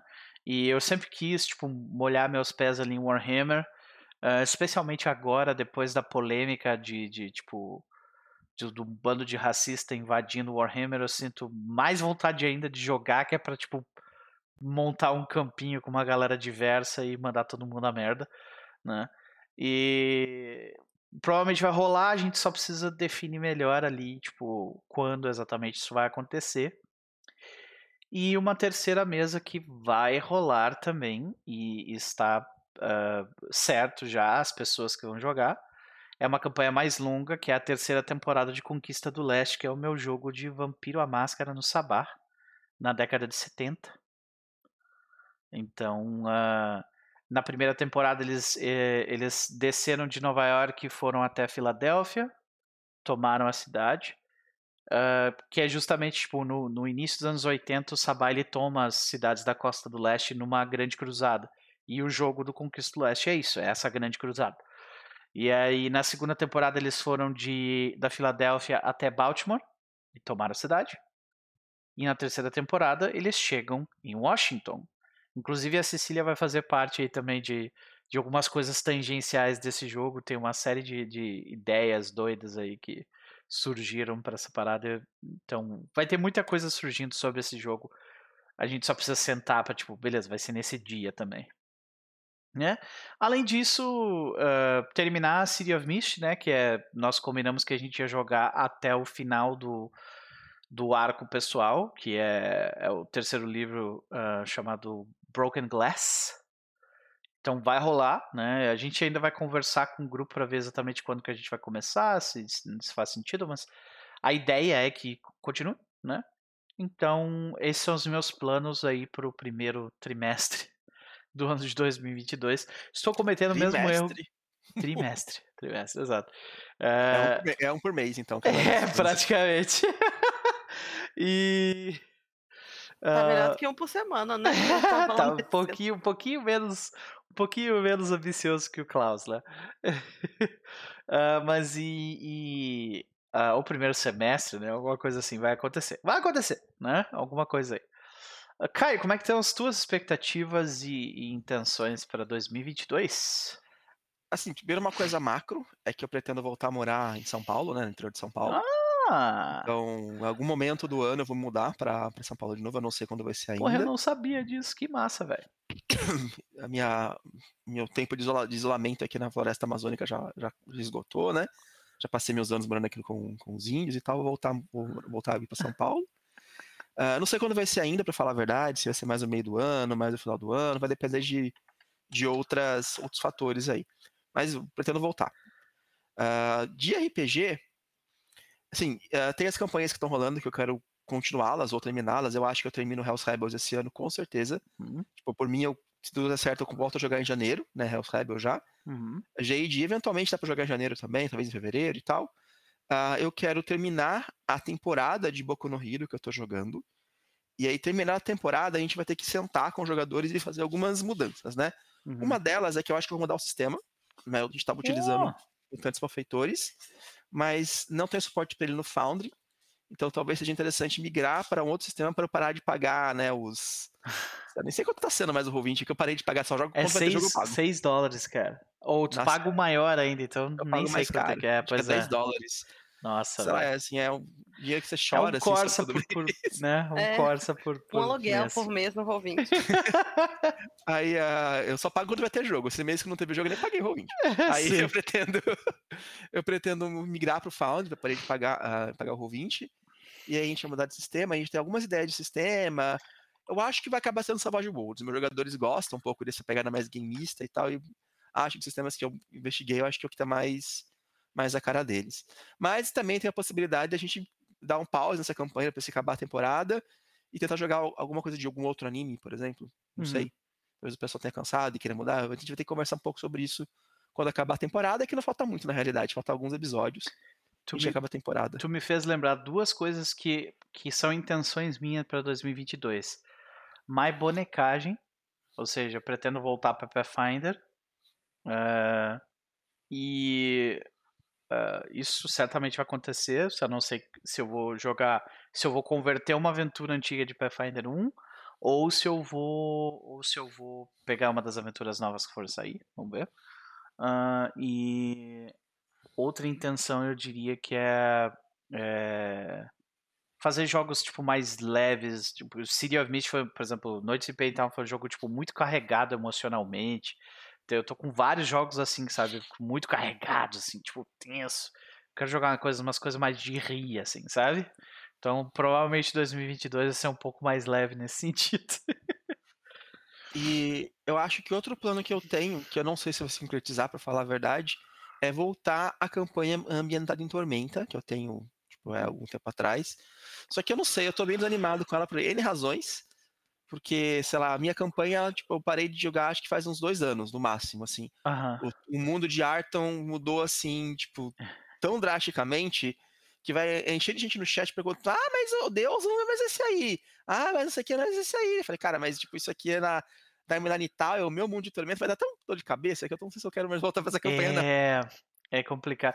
É a mesma coisa eu, cara. Tipo, eu, eu vou narrar o Vampiro terceira edição, com algumas regras do V20 e o resto homebrew. Eu já, eu já tenho um comando de chat.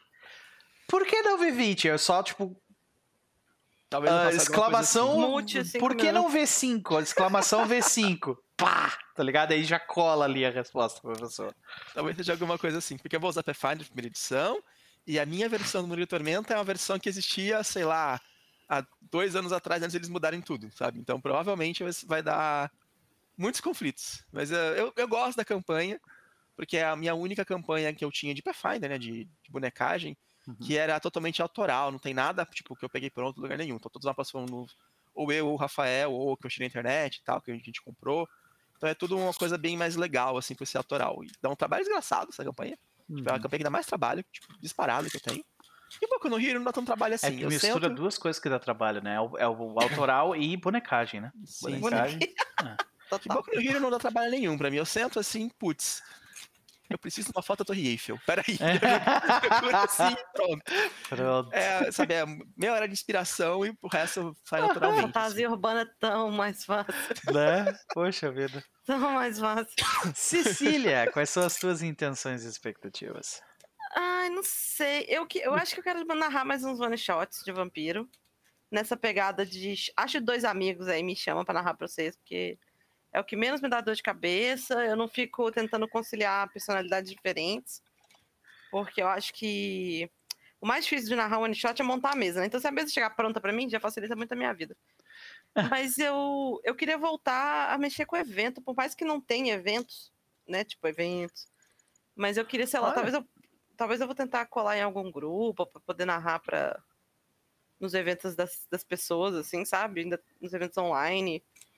Não sei, tô pensando. Olha, eu queria, eu queria ter uma coisa um pouco mais propositiva, assim, do que só do... ficar na minha bolha. 2022 a gente sabe duas coisas que com certeza vão ser, né? É o ano do podcast e. De uh... novo? é, 2022 é o ano do podcast. Como sempre, exatamente. Eu acho que, na verdade, esse ano foi o ano do podcast, finalmente, né? Porque teve esse monte de ela Aí tá aquele cara que fala do ano do podcast há 10 anos finalmente é, acertou. Eu acho Sim. que finalmente chegou, é. E, e, mas ao que tudo indica, né? A não ser que a gente, né, se surpreenda mais uma vez, Batman, né? Uh, esse ano vai. Esse ano vai ter evento. Então, ano vai. Será? É. é, eu queria estar, tá, eu queria estar tá minimamente engajada para estar tá no para as pessoas de São Paulo lembrarem de mim, talvez. Teve, teve, um tempo que as pessoas lembravam de mim, eu não sei se eu consigo de novo. pra justamente, tipo, né, sair de casa, conhecer pessoas, tomar um sol. Né, pois é, pois é. Tamo assim. Isso vai ser toda uma experiência, né? Pode crer, pode crer. Eu quero passar para São Paulo esse ano também. Acho que faz muito tempo que eu não vou para a cidade de São Paulo. Mas muito tempo. Saudades. Olha Escola aí. mais, Caio. Uh, beleza, vamos para a próxima pergunta então, que a gente está chegando perigosamente perto da marca de duas horas e ainda temos algumas. Uh, quais são as expectativas para com a comunidade de forma geral? Fuck. Essa pergunta é, é, Será que a gente começa a ser negativo de novo agora? Porque a gente né, começou negativo, daí tivemos um período de paz aqui. Eu acho que, assim, eh, da minha parte, eu diria que as, as lives de streams de RPG vão continuar explodindo uh, em popularidade, né? A gente está vendo cada vez mais. Não tem, não tem nenhum dia sequer que tu vai nas abas de, de é, Tabletop RPG ou de ou de D&D e tu não vê pelo menos uns 10 canais fazendo alguma coisa de noite, sabe? Então, todos os dias tem live de RPG rolando. É... Teve um dia, que eu acho que no dia teve o Enem, que não tinha ninguém, só o Kip. Oh, como assim, cara? Como assim? Não tem mais ninguém fazendo RPG Pode hoje. Pode crer, cara. Olha aí. Não, ainda existem, ainda existem esses de vez em quando, assim, né, de, de, de, acontecer de... Esse período agora, por exemplo, que a gente vai entrar em recesso, é um período onde, tipo, canais que conseguirem continuar produzindo conteúdo agora, até, tipo, as duas primeiras semanas de janeiro, cara, provavelmente vai, vai receber muito mais follow e coisas do que, do que normalmente que, seria. Que eu cheguei a fazer uma sessão, eu acho que no dia 31 de dezembro Olha ou 1 de janeiro, não lembro, e jogando em madrugada Starfinder, tipo, jogando madrugada, viramos madrugada jogando Starfinder. e são uns três anos, não sei, na época eu era meio louco. Que doideira, né? Pode crer. Mas é, eu, eu acho que eles vão continuar explodindo, né? Eu acho que a gente vai ver a consolidação de algumas pessoas que já estão né, meio que se destacando dentro, dentro do, do meio. Né? A gente, eu acho que a gente vai ver mais ainda grupos de canais meio que se unindo para fazer coisas específicas, como por exemplo a galera do Covil se unindo com o Garage, se unindo com a, com a, com a Mônica dos Jogos Imaginários. Né? Eles estão meio que formando ali, já tem né, a Ursal, que é o grupo de, de streamers deles. É, é, eu acho que a gente vai ver mais coisas desse tipo uh, rolando, né? de mais parcerias sendo consolidadas. E uh, para esses canais de pequeno e médio porte, eu acho que as coisas vão, vão permanecer na mesma, assim, porque no final das contas a gente vê esses, essas explosões de canais surgir, surgem tipo 15 canais, eles duram seis meses e param. E, e aí a gente vê essa pulverização das pessoas, né? A galera vai, tipo, se espalhando nesses canais, eles gravitam em volta de alguns que são, ah, são amigos, são conhecidos ou gostaram muito da proposta do jogo, raramente acontece né? E aí, né, pois é. Sim. A gente tem que ser honesto aqui, né? Imagina, imagina, Cecília, você chegar, tipo, na quinta sessão de um RPG para você, tipo, curtir significa e acompanhar significa que tu vai ter que assistir mais 20 horas de, de, de conteúdo. É, sim. Tipo, sabe, é, é um conteúdo praticamente impossível de tu pegar o bonde andando, sabe? Tem gente que consegue. Tem gente que faz maratona, eu acho maravilhoso, mas, né? Uh, eu não prevejo muitas mudanças no status quo da comunidade, assim, para esse ano de 2022. Eu posso estar redondamente enganado. Mas. É, eu acho que tem uma coisa aí que é que todo ano chega gente nova, né? No sentido de que uhum. todo ano tem alguém fazendo, sei lá, 15 anos e ganhando o primeiro dia de RPG do primo e, e, e, todo ano tem alguém que um dia teve 15 anos e tá ganhando o RPG do primo fazendo o canal, né? Então é, falando, tipo, o quem estava ativo na comunidade quando eu estava ativa e quem está ativo hoje em dia já mudou tanto, tão, tão radicalmente, assim, sabe? Tipo, uhum. de, de pessoas e canais e tal. Então eu acho que, tá, que todo ano é uma metamorfose do cenário, assim. É, eu vou te dizer que, de forma geral, uh, até isso, isso é um reflexo bem. Uh, isso se reflete muito no meu canal, assim a galera que tava me acompanhando pra caramba em 2019 não é a mesma que tá me acompanhando hoje, sabe? Uhum. Eles passaram dois anos aí, tem uma galera, tipo, alguns permanecem, mas a maior parte da galera que, que, que tá hoje por aí é uma galera que, que foi, foi pescada nova, assim, sabe? Sim. Uh, então, uh, eu não sei como é que tá pra ti, Caio. Cara, assim, tem um pessoal que eu sei que acompanha o canal, mas que tipo, não estão mais presentes nos, nos dias das lives normalmente. Primeiro que a gente não tem mais uma frequência tão boa que a gente tinha antes, né? mas eles sempre comentam ou no Twitter ou no Facebook depois. Mas que ver a live mesmo, enquanto a gente tá online, é diferente. Tô bastante pessoal que eu vi a gente antes. O pessoal ainda gravita, assim, o, o, nosso, o nosso canal, mas não da maneira que fazia antes, que, tipo, tava lá na live e tal. Mas, assim, uh, como eu mestro muito o jogo de, mais voltado para adolescente, por causa do RPG e tal, do anime, uh, o pessoal tá na faculdade, o pessoal tá na fase de entrar na faculdade, tem que estudar igual louco, então eles meio que desaparecem, né, e voltam eventualmente. Então, vai ser muito isso. Eu mesmo sumi do RPG durante alguns anos, uhum. da faculdade. Eu mesmo, tipo, eu sinto.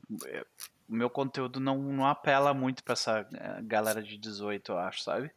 E, e 18, 20 e tal. Você vai ver as, a galera que tá explodindo mais no nicho é, é justamente essa galera ali que tá. que consegue se comunicar bem com, com, esse, com essa faixa de idade, né? Então, de certa forma, eu, eu dou um tiro no meu próprio pé. por ser velho. ai, ai. Mas... Mas... uma coisa que eu quero fazer em relação à comunidade de RPG, né, em 2000 e 2022, uh, eu tenho Facebook ainda. Acho que você excluiu o seu, né, Looper? Eu excluí o meu, sim. Uhum. Tipo, eu não excluo o meu porque eu tenho um monte de pessoas, assim, de familiares, pessoas da faculdade, que meu único contato com eles né, é o Facebook. Se eu excluir, as pessoas desaparecem da minha existência. Então eu não pretendo excluir meu Facebook, mas eu quero sair de todas as comunidades de RPG que eu tô, salvando alguma ou uma ou outra, talvez a Pathfinder continue e tal.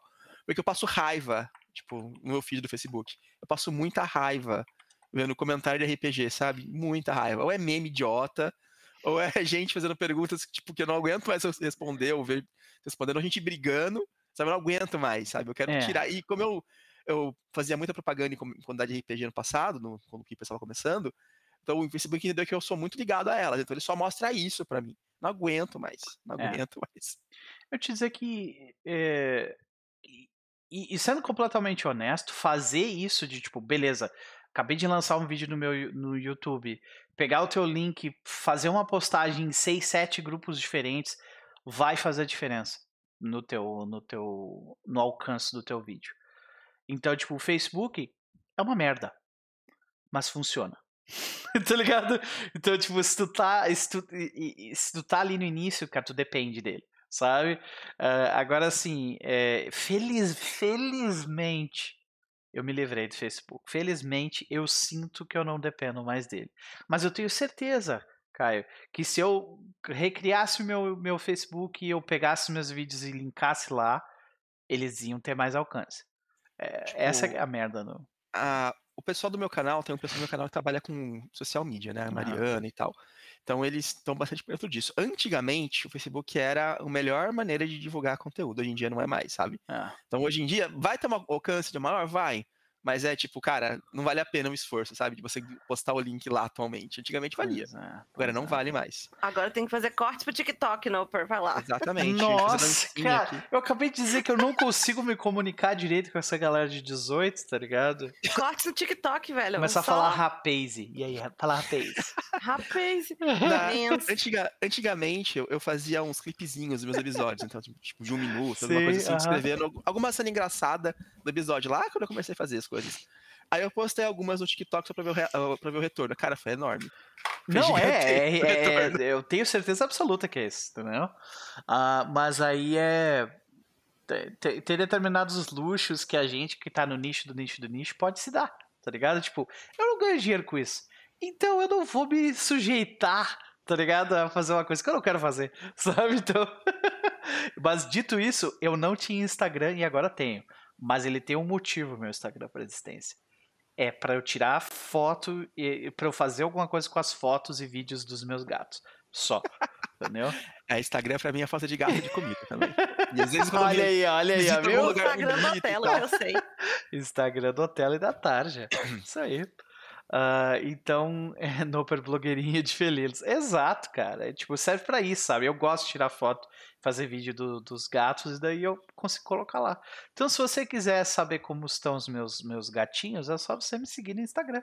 Eu não publico nada sobre RPG lá. O máximo que eu faço é dar, tipo, compartilhar nos meus stories quando outras pessoas que estão na minha mesa fazem isso. Uh, mas é o máximo que eu vou fazer de coisa de RPG lá. Olha aí, o Bruno disse que segue. Então, é, eu, eu faço tudo no Twitter e, e o Twitter para mim é. De certa forma, eu, eu acho que tipo, a maior parte dos produtores de conteúdo de RPG estão no Twitter. Né? Então é, facilita muito.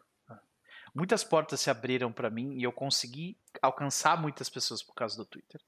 Mas voltando ao assunto de forma geral, eu não acho que as coisas vão mudar muito. É, eu, eu vejo um movimento atual com relação a, tipo, tá uma galera que tá indo pro Trovo, né? Que é, um, que é uma plataforma tipo a Twitch, só que ah, diferente, sabe? É a Twitch da, é Trovo da, da Riot, Trollo? né? Trovo, é Trovo, eu acho. É. E, e, é tipo, a, é tipo um, uma plataforma igual a Twitch, só que tem outras paradas por trás. Ela é a Tencent, é dona dela, né? Então, uh, uh, tem uma galera aí que tá investindo nessa nova plataforma. Já me perguntaram se eu estava pensando em mudar e, e, eu estou pensando em mudar, mas não para ela, tava pensando em ir para o YouTube. Porque a, monetização do, do, da Twitch está complicada, tá difícil, Twitch. Né? Tipo, esse negócio de plataformas novas, né? Todo ano surge umas duas plataformas que é, são assim, pra o Bruno a Twitch. É, todo ano, né? A gente se lembra de Mixer, né? Lembra? Oh, a galera tá fazendo mix e tal. E tinha uma empresa enorme por trás, a Microsoft, que simplesmente dropou a parada. Então não é garantia tu ter uma empresa grande por trás, sabe? É, e assim, uh, o Bruno comentou: ah, o Trovo me parece promissor, me parece mais rentável que a Twitch. YouTube. Ser mais rentável que a Twitch hoje não é difícil, viu, gente?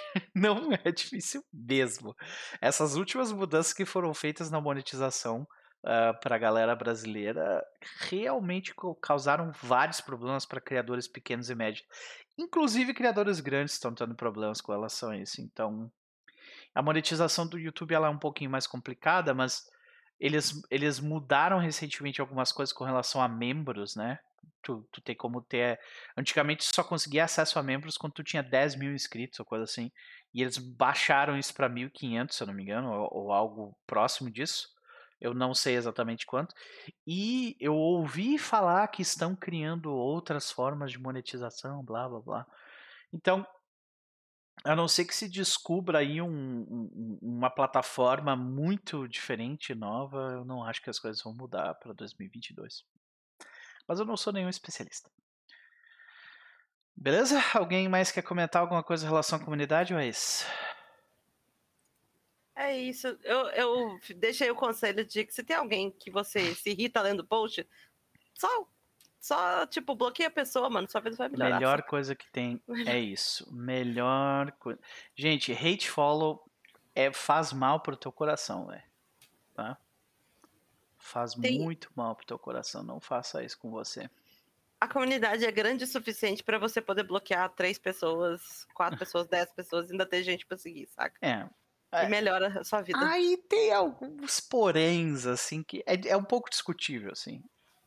É, eu, eu acho que dependendo, dependendo do quão isolado tu quer ficar de certas pessoas, é, se elas são muito proeminentes, é praticamente impossível, sabe?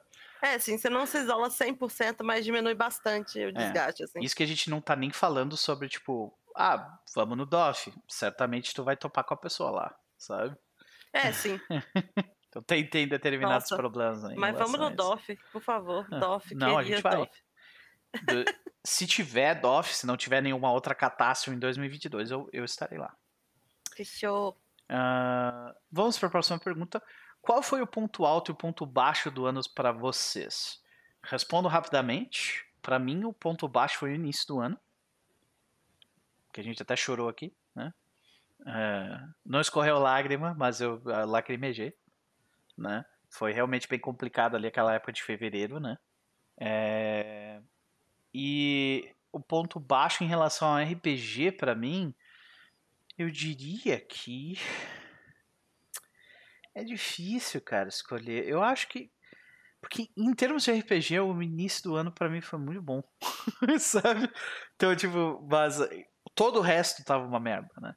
Agora, uh, no meio do ano tiveram eu acho que eu não tive ponto baixo. Eu diria que ponto alto para mim foram tiveram algumas sessões de de Noites em Paintown, que é o jogo de City of Mist, uh, que eu gosto, que tipo eu vou levar comigo assim por muito tempo, sabe? Uh, tiveram, cara, teve, teve um especificamente os, os monólogos, assim, tiveram duo, teve um duólogo entre a Nise e o Rafa Cruz, que é eles, eles tipo, os dois uh, descrevendo como eles estavam sentindo algo pelo, um pelo outro, um dos seus personagens, e aí no fim os dois cantam junto um pedaço de uma música que é maravilhoso. Sabe? Tipo, é um negócio que, que é, City of Mist trouxe provavelmente os momentos mais memoráveis para mim, assim, desse ano.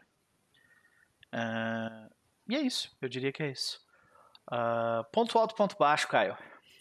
Cara, do ano foi todo o que aconteceu aqui em Manaus e tal. Tipo, estava aqui, eu não, não conheço muita gente de Manaus, porque eu não sou exatamente a pessoa mais popular da, do mundo, né? Sou uma pessoa bem da minha, então eu não conheço, não conheci ninguém que, que teve problemas, mas tipo, no trabalho a gente ouvia muita gente falando de parentes que morreram, que estavam no UTI e tal, foi bem, bem complicado. Aquele finalzinho, aquele meio de janeiro pra frente, mais ou menos. Depois, duas semanas depois da festa final de ano, basicamente. E começou uhum. a, a coisas ficarem ruins aqui. Uh, ponto baixo no RPG, para mim, cara, eu acho que foi a minha decepção com a Tormenta 20, talvez. Assim, uh, não que eu achasse que ia ser o melhor sistema do mundo, não, nunca tive essa pretensão. Mas eu achei que eu fosse gostar, pelo menos, porque eu gostei muito do Império de Jade. Uhum. Então, assim, foi bem triste para mim, tipo, a, como ficou o jogo, sabe, de maneira geral. E eu gastei um dinheiro bom nesse jogo aí, comprei a Sim, teve uma galera que, que, lá e tal. Que, é porque gerou um hype muito, muito único, assim, né? Eu acho que isso foi um ponto de decepção. Tanto é que meu jogo que, que eu fiz com a questão do sistema, quase não deu sistema, porque o sistema era meio lá. Ficou mais na, no roleplay mesmo do que na, na bonecagem, digamos assim. Uh, ponto alto. Da minha vida, uh, eu acho que foi eu comprar um, o meu no, primeiro notebook de verdade, eu estou usando aqui na stream de hoje, meu primeiro computador mesmo, que é um notebook muito bom, né, que eu troquei de emprego de novo agora no final do ano. Tava morrendo de medo, porque ia virar PJ, né, não sei como que ia ser esse negócio aí, tipo, nunca fiz isso antes. Já faz três meses, quatro meses e tá sendo uma maravilha, assim, tipo...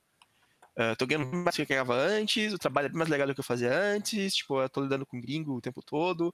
Tá sendo bem legal, de maneira geral, e tá dando pra comprar, tipo, eu comprei de notebook, comprei muita coisa legal e tal, vou conseguir voltar para São Carlos ano que vem, encontrei esse trabalho novo, então tá sendo bem legal, né, toda essa possibilidade aí. E no RPG, cara, eu acho que foi as questões de Jade no Foundry. Acho que elas falaram muito legal, sabe? Tipo, eu podia dizer que foi Boku no Hero, Uh, que eu tava muito na expectativa, mas eu acho que no final o que eu mais gostei de jogar foi o Jade no Foundry. Acho que, tipo, como ficou os mapas, como ficou toda aquela questão lá, foram campanhas que deram muito certo. Eu lembro que, tipo, deu tudo muito legal, rolou tudo muito bem. Né, fazia tempo que eu não jogava com o core do Keepers, que é o Max, a Mariana e o, e o Fael e o Peppa. Tipo, fazia muito tempo que eu jogava com esse pessoal junto. Então foi bem legal, de maneira geral, esse, a, a voltar a jogar no, usando o Foundry, Jade, que é uma campanha que tem muito sei lá, muito importante pro Keeper, e jogar com o core do Keeper Solerando de novo foi bem legal. Foi bem. Foi bem interessante, foi bem melhor do que eu esperava, assim, de maneira geral. Que massa, cara. Massa. E, e pra ti, Cecília, ponto alto, ponto baixo?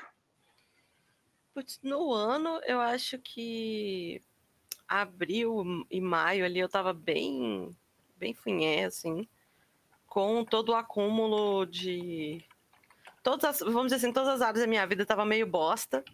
E a gente ainda tava naquele limbo de que, vai ter que esperar semanas por vacina ainda, então tava bem difícil de estar motivado, assim. É... Um ponto baixo, eu acho que rolou, foi que uma das minhas, uma das minhas mesas mais antigas, assim, ela meio que deu uma explodida nessa questão de não tava dando certo tentar fazer ela online. Uhum. E a, a, tipo, a, a, mudança de dinâmica tava estressando muito todo mundo e as pessoas meio que, tipo, não brigaram, mas brigaram. Uhum. E aí a mesa foi pro saco, assim, e foi aquele momento de, tipo, ah, tudo bem, eu vou, eu vou fazer meu luta aqui, enterrar esse joguinho, botar uma florzinha em cima, e é isso aí. Ok. É... Aí eu acho que o ponto alto tá sendo agora no final do ano, eu tô respondendo a terapia super bem, assim. E eu tô num lugar, num momento de vida super legal, assim, animada pro futuro e tal. É, não só em consequência da vacina, mas também por toda essa coisa de terapia e tá conseguindo fazer dinheiro como frila e meu ateliê tá ficando arrumado.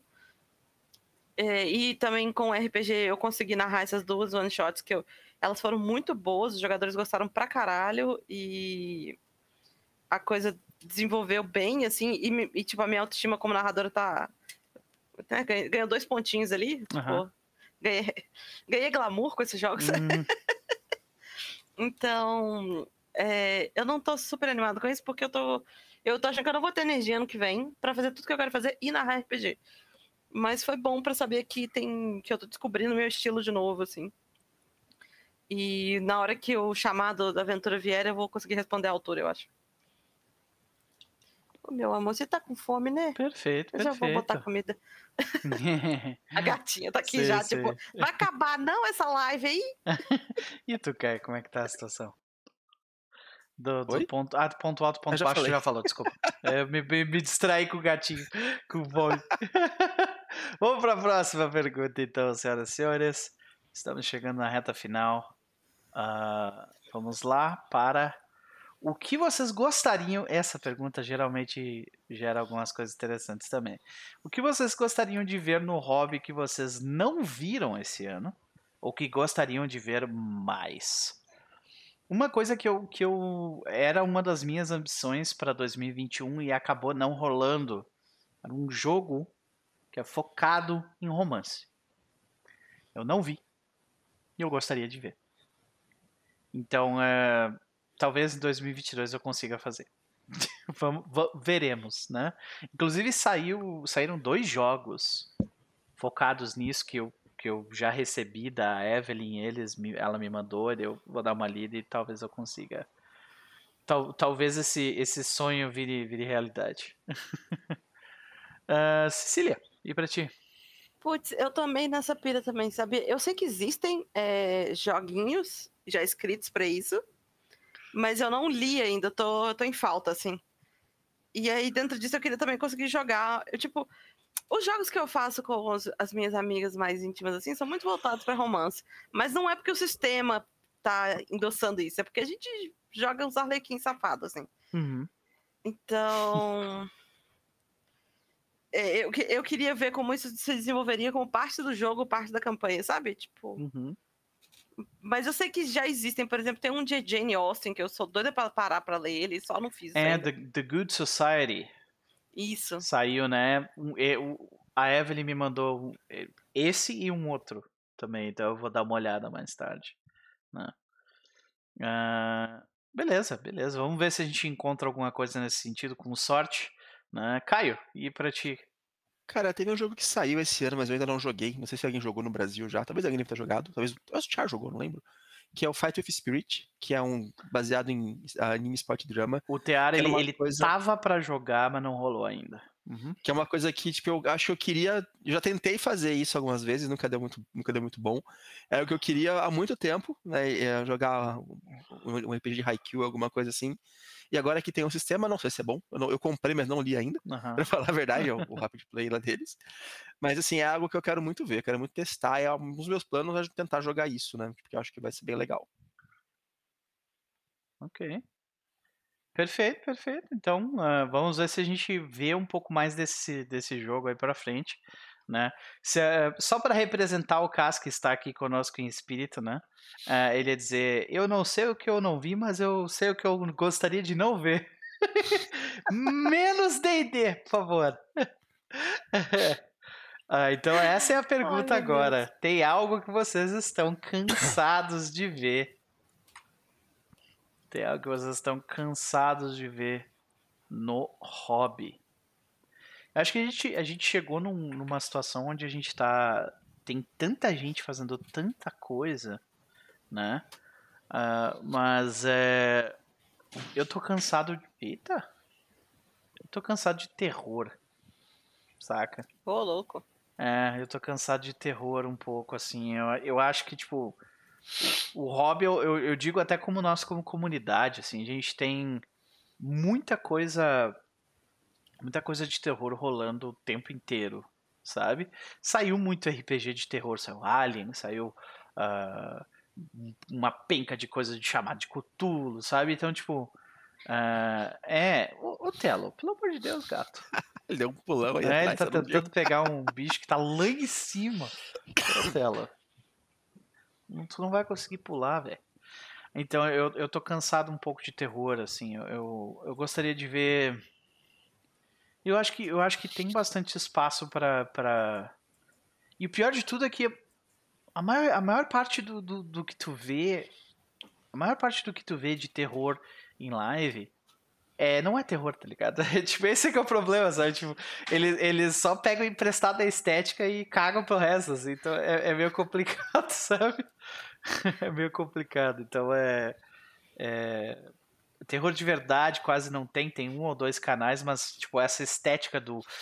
Existe alguma coisa má e vocês precisam investir. Eu tô cansado disso, eu tô cansado mesmo. então, Caio, pra ti. Cara, é, eu não acompanho tanto assim, tipo, live de maneira geral, né? Só que eu conheço mesmo. Mas o que eu não aguento mais, né, da comunidade de RPG de maneira geral, é memes idiotas de RPG. Cara, eu não aguento mais isso faz alguns anos. Nossa, eu acho que se você pegar, se você pegar esse, esse mesma pergunta do ano passado, eu falei a mesma coisa. E o bardo, hein? Ha, ha. Nossa, ah, o mago, o feiticeiro, olha o, o bárbaro aqui. Uma Nossa. foto de um bicho fazendo qualquer coisa. E o druida, hein? E assim, tipo, eu não aguento mais isso, já faz algum tempo. Eu, é. eu tinha, eu tinha, eu deixei muito tempo esse ano, eu voltei a usar agora no final do ano. Quando eu voltei a usar, eu lembrei porque eu parei. Foi por conta da, dessas coisas aí que eu não aguentava mais. É.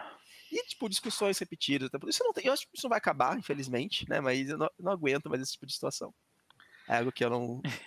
não dá mais, sabe? Eu não consigo me relacionar com RPGista médio. Não rola pra mim. RPGista médio, melhore. Mude.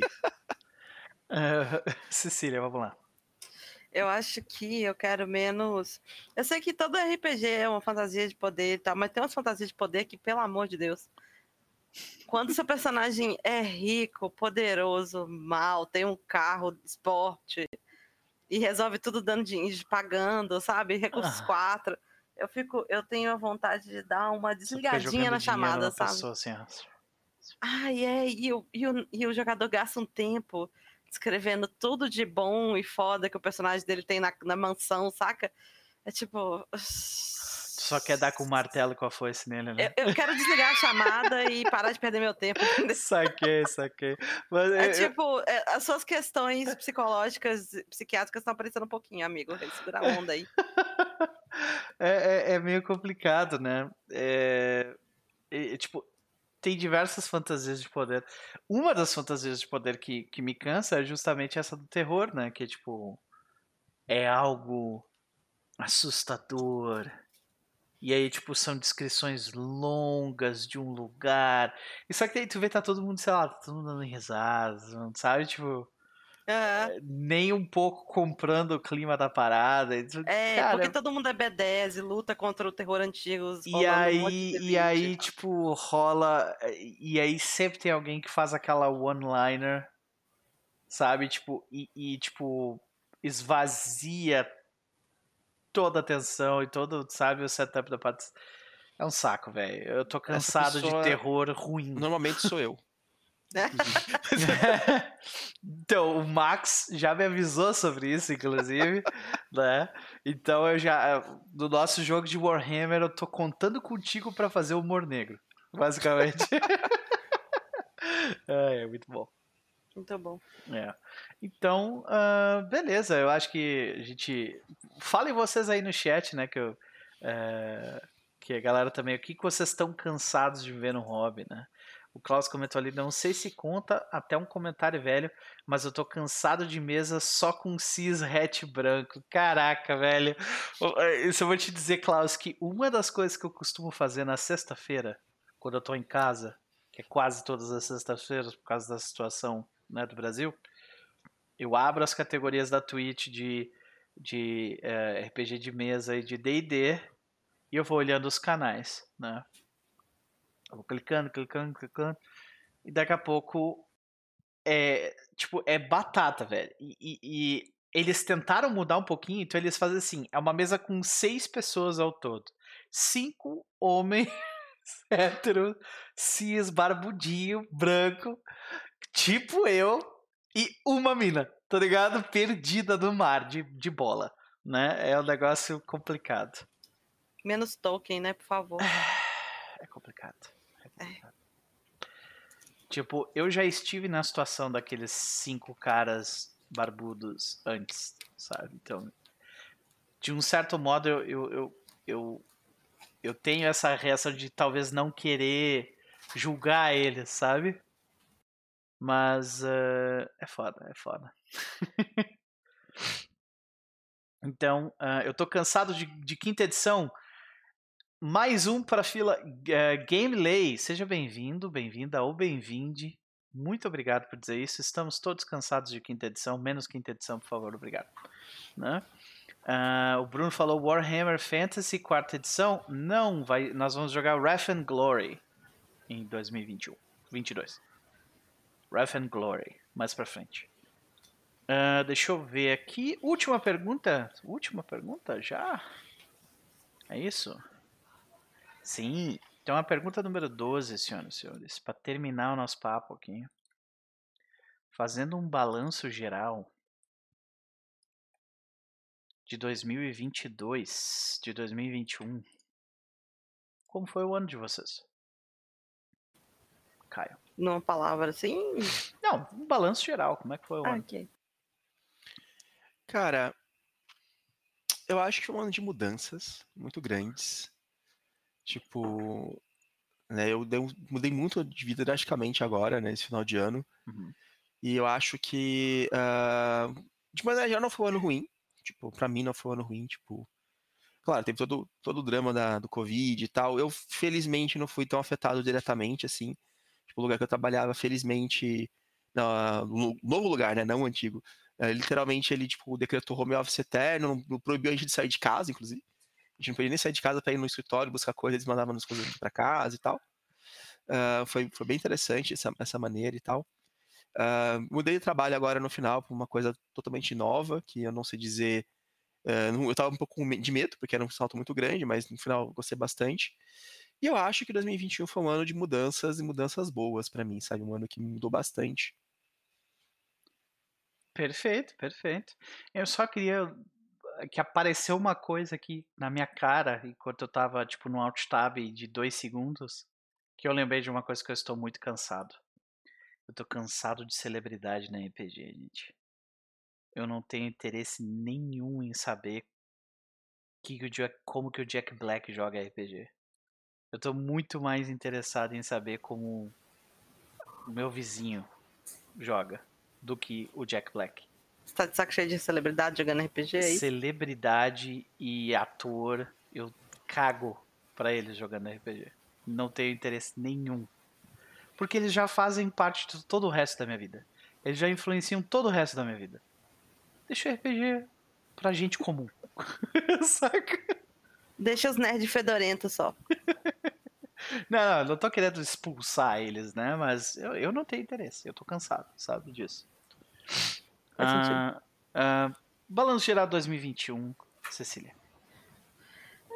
2021 é, para mim foi essa coisa de fechamento de vários ciclos e abertura de novos, assim.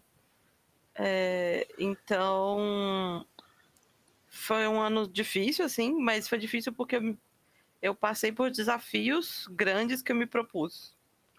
É, e e venci, venci, né, tipo, um pouco essa fase sinistra do Brasil, assim, tipo, consegui ser vacinada e tal.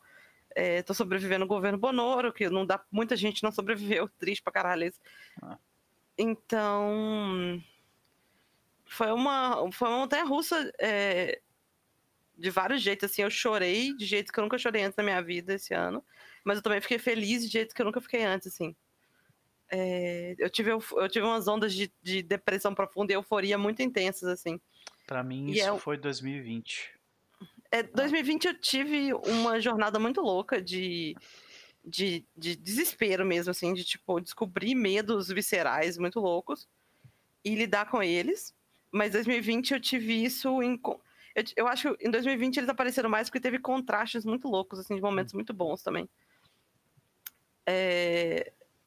É então, tu comentou, fui... da, tu comentou da, da Montanha Russa, pra mim 2020 foi total. Horrível e maravilhoso juntos, total. sabe? É, esse foi esse ano pra mim. 2020 foi muito pacato, assim. Pacato de um jeito horrível, né? Porque é preso no apartamento vendo o mundo pegar fogo. Mas foi muito pacato, assim. E. Sim. E 2021 já foi bem mais agitado, né? porque a gente tava fazendo essas coisas todas. E. A mudança, né? No meio disso tudo aí, pá. É, pois é, a mudança foi uma parte grande disso, assim. A mudança foi um grande desafio, mas foi um desafio que a gente se propôs a fazer, né? Não foi uma coisa que a gente foi imposto pela vida, assim. Então, isso é sempre legal, assim, né? Quando você corre atrás de fazer coisas e a sua vida muda por causa disso, né? Então. Você que foi atrás do plot, não o GM é, que, que colocou nele. É, justamente. foi uma quest é. que eu virei pro GM e falou, então eu preciso me mudar. E aí o GM falou, bora. Bora. Que comecem os jogos. Maravilha. Eu vou te dizer que é, é difícil de fazer um balanço, né? É. Uh, de um ano, assim. É, como, eu, como eu acabei de comentar, 2020 foi, foi maravilhoso e horrível em iguais partes. E eu diria que 2021 ele não teve tantos altos e tantos baixos. Ele foi menos drástico, mas não necessariamente melhor, sabe? Eu acho que eu tive mais momentos baixos, tristes e dramáticos uh, do que momentos altos. Eu tive momentos altos. Uh, de forma geral, eu, eu me sinto muito, muito grato por tudo que eu consegui com o canal nesse ano, sabe? Tipo, uh, conseguir manter produção de conteúdo, aumentar, fazer coisas diferentes, conhecer muitas pessoas maravilhosas e tudo mais. Uh, é, um, é um privilégio, liter, literalmente é um privilégio fazer isso, né? porque eu não ganho dinheiro com isso, então é um privilégio. Então, é, de qualquer forma, dito isso, né, a gente, a gente não vive isolado de contexto, né? Tiveram diversas mudanças e algumas delas ainda estão acontecendo, né? Outras estão para acontecer. E uh, eh, 2021 termina para mim com, como uma grande incógnita, né? Depois de uma série de acontecimentos ruins, mas não horríveis. Eu sinto que eu apanhei desse ano, mas eu sobrevivi, então tá tudo bem, saca? Mas uh... Mas é isso. Terminamos com uma grande incógnita. Eu não consigo dizer se o ano foi bom ou se ele foi ruim. Ele foi.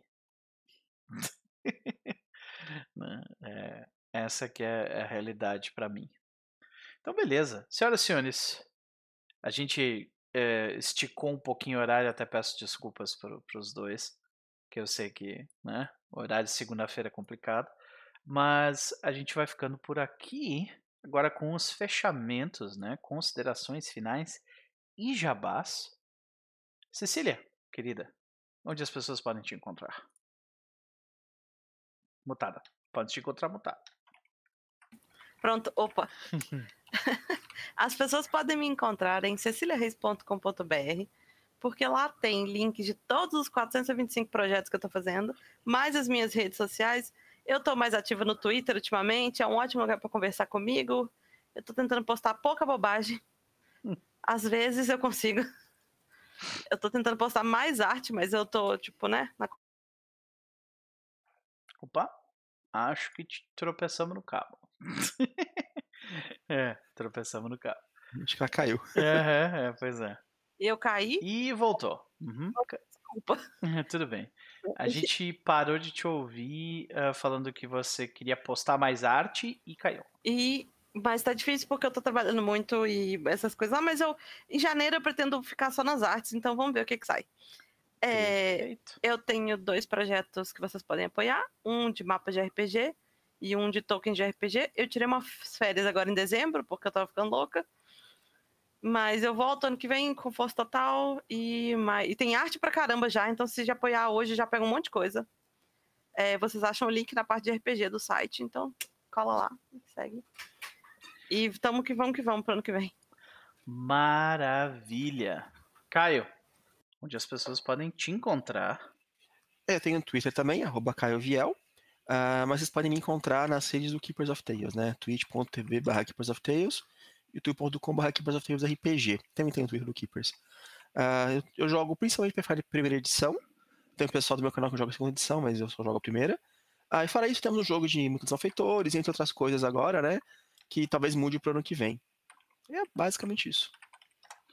Perfeito, senhoras e senhores. Da minha parte, né, é, eu torço que 2022 seja melhor para todos nós, né? Que tenhamos mais felicidades, tenhamos mais motivos para nos juntarmos, né?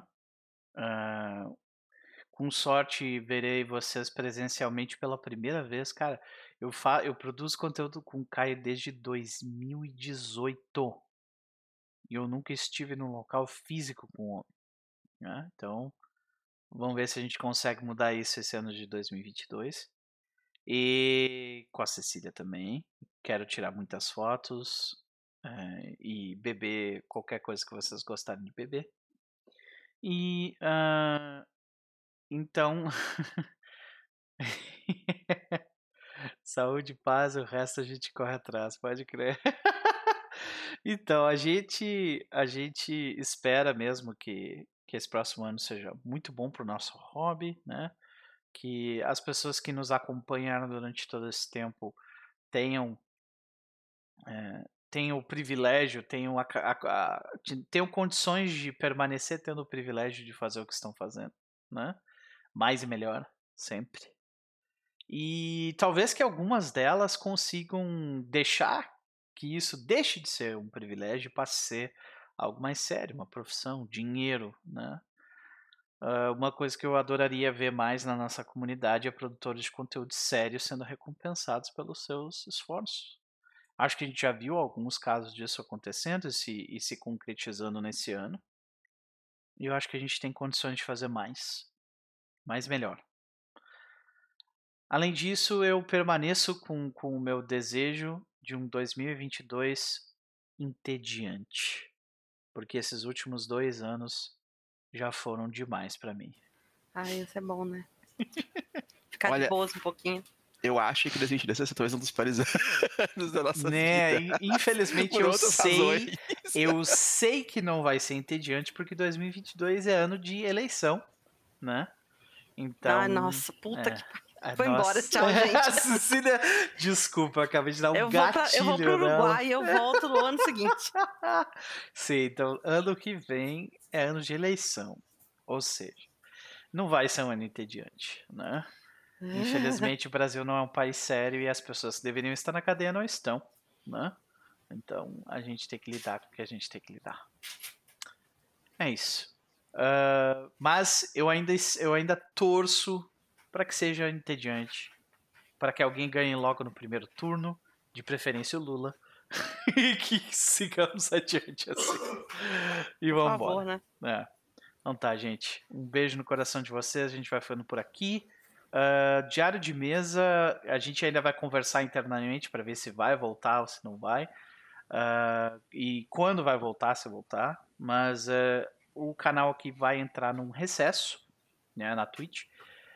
Nós vamos entrar num recesso a partir de terça-feira, porque amanhã, amanhã às 20 horas aqui, eu e o Cristo, o Cristiano Cristo do, do Crônicas da Meia-Noite, nós vamos bater um papo, nós vamos fazer um, um programa chamado Papeando, que eu tenho aqui sobre sistemas de RPG, e nós vamos conversar sobre chamado de Cthulhu ele com a experiência dele de, de uh, Expresso do Oriente e eu com a minha experiência de Serpente de Duas Cabeças. Vamos bater uma bola aí sobre esse assunto. É isso. Amanhã, 20 horas. Até mais. Feliz ano novo, gente. Feliz Até ano mais. Novo, Feliz Natal. Falou.